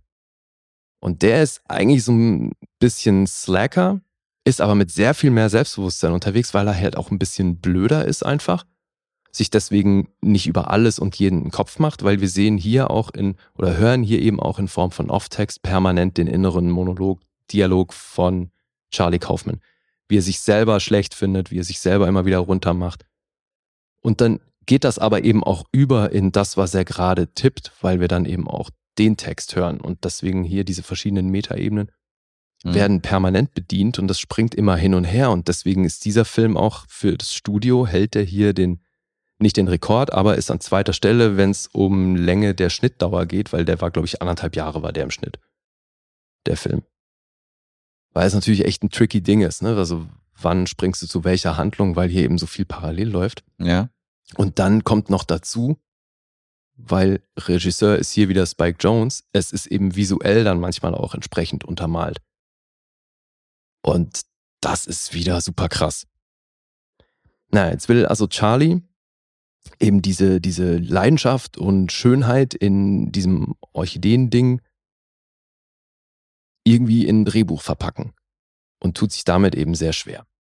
Dann kommen da noch andere Probleme dazu, weil er eben auch so eine Frau hat, die er gerade kennenlernt, aber eben da auch nicht ähm, aus dem Pott kommt und sich äh, hinkriegt, die so anzusprechen, dass die weiß, was, wie toll er sie findet. Und erschwerend hinzu kommt, dass Donald in seiner, ja, der hat so eine dummtreue Art, mit der er aber total gut ankommt bei Leuten und dann sagt er halt plötzlich auch so, weißt du was, ich werde jetzt auch Drehbuchautor, ich mache das jetzt auch, weil du, du sie total, du hast da voll Erfolg mit und so und ich will das auch. Das ärgert Charlie natürlich noch mehr, ne, weil er, er Drehbuchschreiben als sowas Komplexes sieht, Mhm. dass er sich halt gar nicht erst vorstellen kann, dass sein dämlicher Bruder das auch, auch nur ansatzweise hinkriegt. Als der dann aber immer wieder was schreibt, was von anderen Leuten dann in irgendeiner Form gut äh, gefunden wird, inklusive Valerie Thomas, die dann irgendwann ankommt und meinte so, hey, hier, Donald, der hat doch was geschrieben, das ist doch richtig gut. Äh, vielleicht kann er dir ja helfen beim Drehbuchschreiben. Ne? Da geht in ihm natürlich Der Neid. der dreht innerlich durch, weil der ist halt, man so, mein Bruder ist ein Vollidiot, der kriegt nichts auf die Reihe, so, der hat überhaupt keine Ahnung, wie tiefgründig ich an das ganze Ding rangehe. Ich will das hier alles neu erfinden und der versucht einfach so mal nach Zahlen. Dann kommt nämlich auch noch erschwerend hinzu, dass Donald so ein Screenwriting-Seminar besucht, wo er auf so einen äh, Drehbuchguru trifft, so einen Dozenten, Robert McKee, auch übrigens jetzt hier eine reale Figur. Hier gibt es sowieso sehr viele realen, reale Figuren. Susan Orlean ist eine reale Figur. Okay. Charlie Kaufman natürlich. Sein, Also aus der, aus der Filmbranche alle. Nee, Susan Orlean ist eine, ist eine Autorin, die hat eben auch den Orchideen die geschrieben, also dieses Buch gibt es. Ach so, okay. Das ist alles so quasi real. Äh, Die Figur von Barry Thomas weiß ich nicht, aber diesen Robert McKee, den gibt's eben auch. Der Typ ist Drehbuchdozent und unterrichtet auch ähnlich in die Richtung, wie es hier im Film dargestellt wird. Gespielt von Brian Cox übrigens, auch sehr geil. Weil der halt auch immer sagt, so Off-Text geht gar nicht. Wenn du, wenn du einen Off-Text hast, dann ist total scheiße, hast du alles falsch gemacht. der Robert McKee hat sich nach dem Film dann auch so ein bisschen geäußert dazu und meinte so, ähm, was er immer vermittelt in seinen Kursen, ist nicht, dass Off-Text generell scheiße ist, Mhm. aber wenn Off-Text beschreibt, was du gerade siehst, ist es vollkommen überflüssig und redundant. Und hat er ein Stück weit recht. Mhm. Aber wie auch immer, das, der spielt hier eben auch diese reale Figur, Robert McKee. Und ähm, der, der, das Witzige ist, dass Robert McKee selbst Brian Cox vorgeschlagen hat für die Rolle. Okay. Und es passt. Macht er echt gut. Ja, und der Agent von Charlie Kaufman, der, auch eine reale Figur, Marty Bowen, der ist nämlich hier gespielt von Ron Livingston. Da ist er. Da ist er. Zum zweiten Mal in dieser Episode. Ja, und deswegen, also, es ist krass besetzt. Es ist eine abgefahrene Geschichte, die ich jetzt noch nicht zu Ende erzählt habe, wie mir aufgefallen ist. Es äh, geht dann eben darum, dass Donald mit seinen Schreibversuchen auch ansatzweise erfolgreich ist, was Charlie dann eben noch mehr aufregt. Mhm. Und witzigerweise hilft Donald ihm dann aber. Und da kommt dann wieder die Metaebene dazu, weil deswegen hat Donald ja hier auch einen Autorencredit für diesen Film. Mhm. Du, und deswegen kannst du jetzt äh, mutmaßen, ist jetzt dieser Film, das, was wir sehen im Film, ist das, das, das was real passiert ist quasi und Mhm. wir sehen im Endeffekt das Schreib, de- den Schreibprozess dieses Drehbuchs von Adaptation oder ist das alles nochmal eine Ebene drüber und so? Also, das ist voll geil, wie die damit spielen. Da hast du dir hier Adaption und Being John Malkovich ausgesucht, nachdem ich hier aus dem Moostopf hier aus dem Club gerade gestolpert bin, ja. da kommst du mit der Motoparty. Wow. Ja, okay, ist zugegebenermaßen dann vielleicht ein bisschen viel. Heute wäre mal so Will Ferrell Abend gewesen, verstehst du? Ja. ja, ja Aber ja. geil. Ja, ich habe äh, Bock, beide wieder zu sehen, definitiv. Ja, und dann, dann verfolgen die das sehr intensiv, weil Donald dann auch irgendwann drauf kommt, dass Charlie einfach mal Susan Orlean real treffen muss, weil er eben aus dem Buch das nicht äh, rauslesen kann, was er braucht, um das in ein entsprechendes Drehbuch zu verpacken. Und dann Mhm. geht es eben darum, die zu treffen. Und bis dahin erzähle ich mal, weil dann eskaliert das Ganze natürlich so ein bisschen. Hut ab erstmal für die Inhaltsangabe. Es ist echt eine Herausforderung, Charlie Kaufman ein Drehbuch oder ein Film von Spike Jonze oder Spike Jones oder äh, Michel Gondry in Worte zu fassen. Also hast du gut gemacht. Okay, danke. Ja, das äh, ist auch hier eben echt wirr und ich glaube, man kann das gar nicht alles so zusammenfassen, wie es dann schlussendlich zu sehen ist, aber auch hier wieder ey, ein grandioser Film. John LaRoche, dieser Name, der immer wieder fällt, weil er eben dieser Orchideentyp ist, der wird grandios gespielt von Chris Cooper, der hier seine erste und einzige Oscar-Nominierung bekommen hat, meine ich, Oh, krass. und den auch gewonnen hat. Chris Cooper hat hierfür den Supporting Actor äh, Oscar gewonnen. Und nominiert, äh, Nominationen gab's, Nominierungen, Alter, heute ist bei mir aber auch irgendwie Matsch im Kopf, ey. Ähm, Nominierungen gab's noch andere. Nicolas Cage war hier nämlich mal wieder für die beste Hauptrolle nominiert. Witzigerweise hat er ja bei Leaving Las Vegas, wo er ihn gewonnen hat, hat er ja auch einen Autor gespielt. Stimmt. Ja. Und was er in einem Interview gesagt hat, das äh, ist eigentlich ganz geil, wenn man so seine Karriere sieht. Nicolas Cage macht das wohl nicht oft, dass er seine, so seine Instinkte und das, was er so gelehrt hat, gelernt hat als Schauspieler, komplett abgibt und dem Regisseur die Führung überlässt. Ne? Deswegen sehen wir auch sehr oft Nicolas Cage halt als Nicolas Cage. Mhm. Hier war das aber so, dass Spike Jones gesagt hat, vergiss alles, was du gelernt hast, mach das, was ich von dir will. Und das hat er wohl bei Leaving Las Vegas auch schon so gemacht. Und surprise, surprise, das sind die Male, wo es eine Oscar-Nominierung gab. Ja. Weil auch hier, Alter, der spielt das geil. Das macht er richtig gut. Ja, es ist auch so krass, wie viel talentierte Regisseure oder Hotshots oder überhaupt bekannte Regisseure ihn damals für irgendwelche Filme rangeholt haben. So, Mhm. was für ein Star der war, so Ende 90er, 2000er Anfang. Ich meine, aus heutiger Sicht kannst du dir nicht mehr vorstellen, dass es einen Film gibt, in dem Nicolas Cage und Meryl Streep mitspielen. Genau. Eben. Da geht's schon mal los. Hast du recht, ja. Aber es ist er, Alter, er kann's. Der braucht halt nur die entsprechende Führung und es gibt solche Schauspieler. Ja, er kann's. Ja. Ja, weil das hat er hier echt groß gemacht und ich denke, es war ein Riesenvorteil, dass Spike Jones schon mal eben mit Charlie Kaufman zusammengearbeitet hat. Ausgerechnet auch noch bei Being John Malkovich, dieser Mhm. Film, der hier halt auch wieder eine Rolle spielt. Und äh, deswegen funktioniert es auf so vielen verschiedenen Ebenen. Das ist echt krass. Ja. Dann gibt's natürlich echt, da gibt's äh, etliche Trivia Facts. Muss ich mal kurz gucken, ob äh, ich irgendwas davon noch nicht gesagt habe. Ähm, ach so, ja. Stand-in für den Bruder, für den fiktiven Zwillingsbruder, Hm. Charlie Kaufman, ist es tatsächlich in einer Einstellung selbst. Ach, Ähm, ja, einmal in der Unschärfe im Spiegel ist er das hinten selbst, aber äh, die meiste Zeit war das Stand-in für den Bruder, Nicolas Cages Bruder. Ach, sein leiblicher Bruder, okay. Sein leiblicher Bruder, Mark Coppola. Abgefahren. Der war hier Stand-in. War der sonst Schauspieler oder so? Ich weiß gar nicht, dass er einen Bruder hat. Oder war der jetzt nur da wirklich als Stand-in? Nee, ich glaube, der war da nur Stand-in. Ich habe auch mal geguckt, äh, der hat so ein paar Credits, aber Nicht wirklich Nee. Schauspiel, äh, Schauspielkarriere gemacht, ohne dass Mhm. man es mitbekommen hat. Ja. Okay. ja, und das habe ich schon gesagt, dass der eben in der Geschichte von Columbia anderthalb Jahre war der im Schnitt. Mhm. Der einzige Film, der länger gebraucht hat, war Ishtar von 87. Dustin Hoffman, ja. Warren Beatty noch, ne? Hat aber nicht geholfen. War einer der größten Flops der Filmgeschichte. Und dann ist ja Nicolas Cage, jetzt haben wir hier wieder ein Fettsuit tatsächlich, also nichts mit äh, real zugenommen, Mhm. weil der ist ja schon recht chubby unterwegs als Charlie Kaufman und ne, hat so lichtes Haar und all das, also schon eine sehr aufwendige Maske auch. Mhm.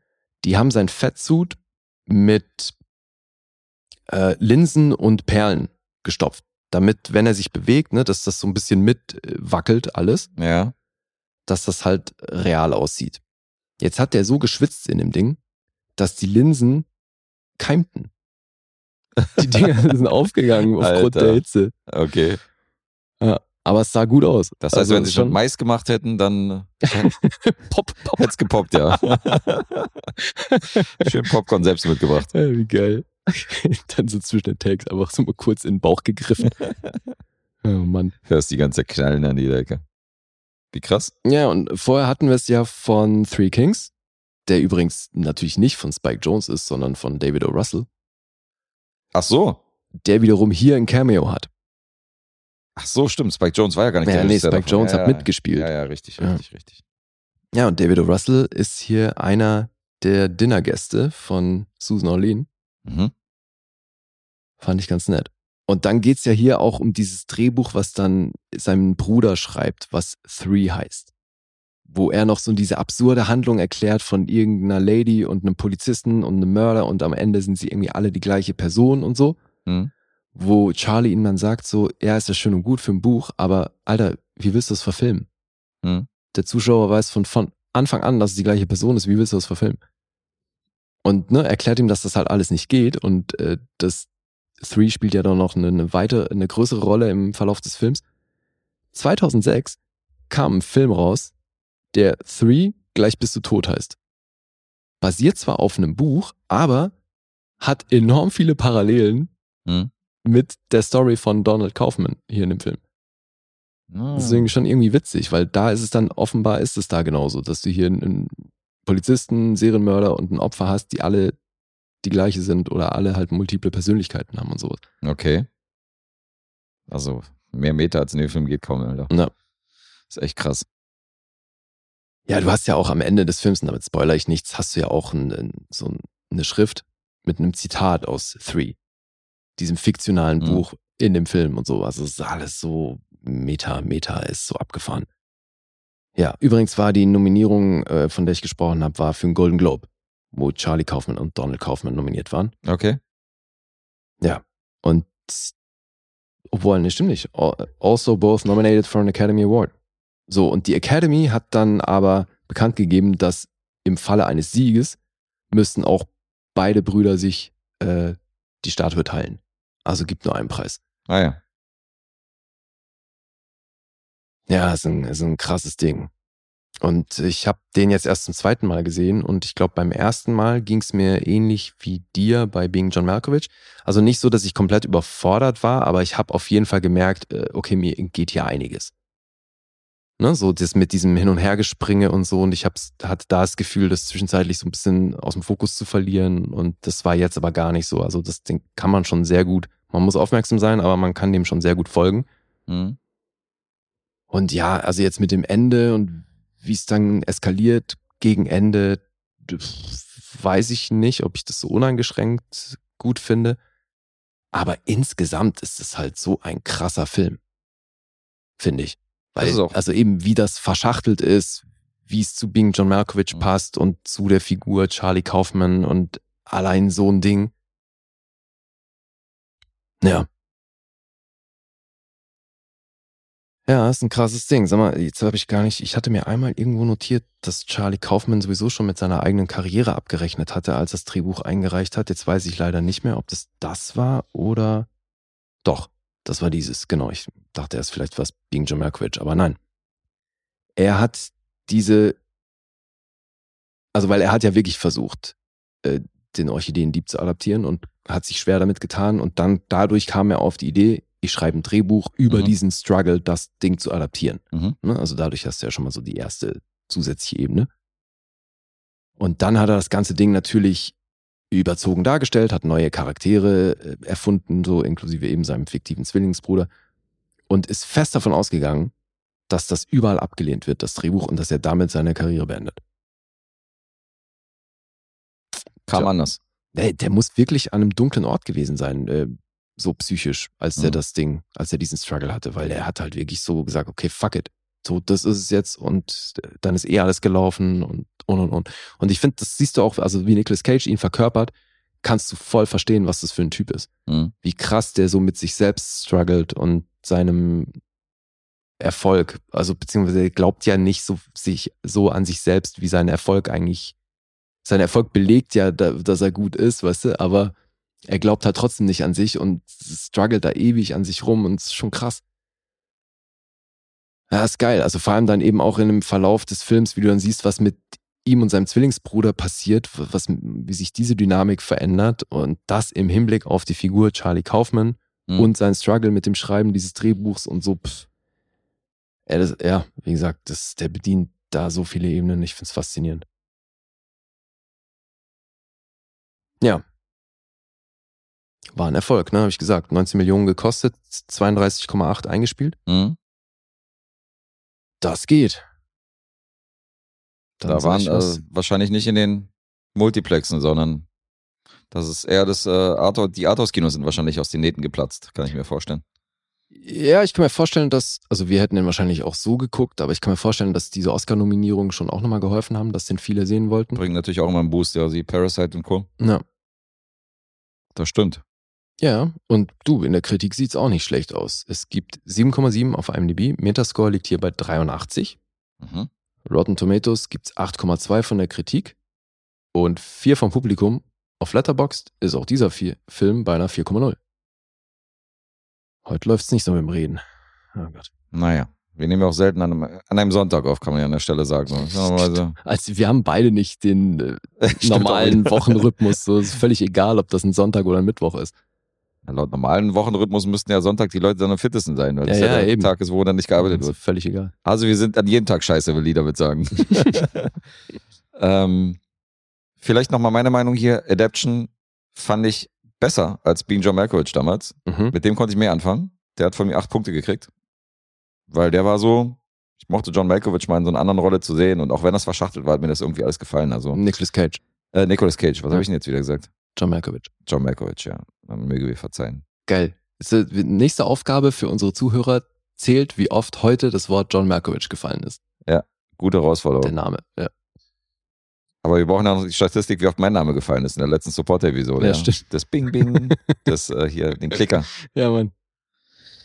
Ähm, okay, 8,0 von dir. 8,0 von dir und von Lee hoffentlich das sind diesmal keine 10, glaube ich. Diesmal sind es 9. 9,5. 9,5. Ja. Na gut, okay. Ja, mit einer ähnlichen Begründung wie bei dir und Narcos. Ein bisschen was fehlt, um das so komplett rund zu machen. Erzählt nicht zu deinem Lieblingsfilm? Nee.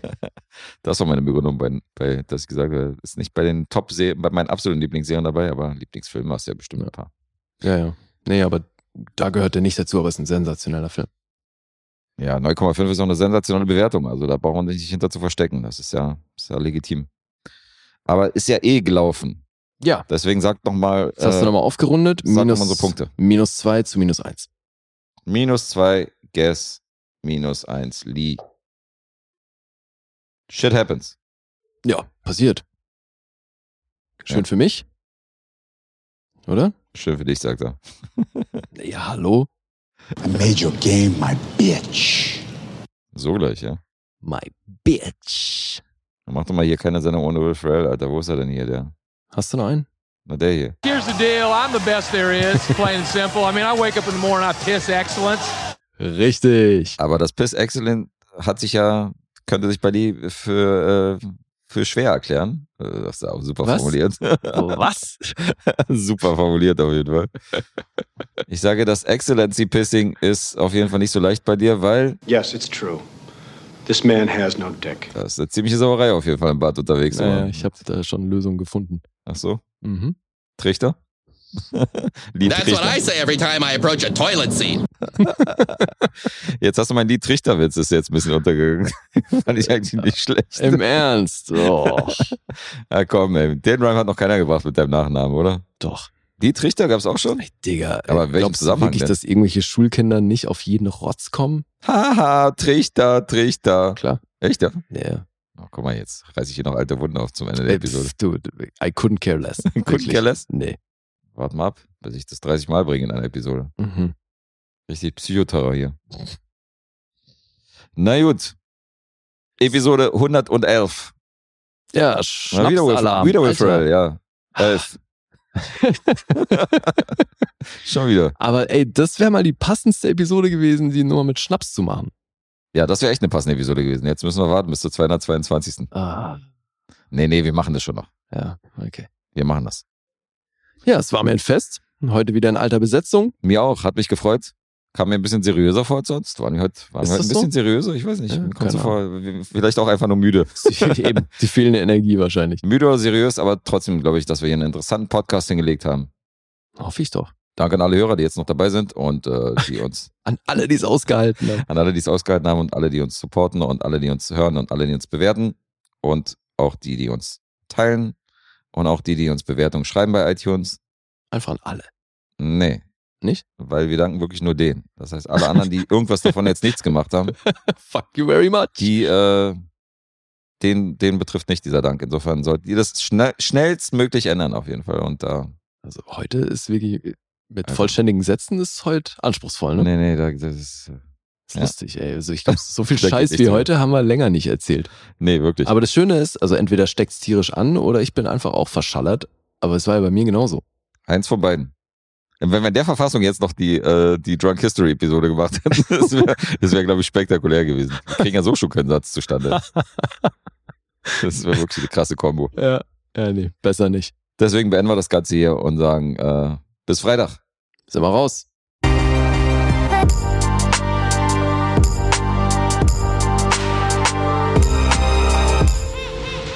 Bewegt Bild Banausen.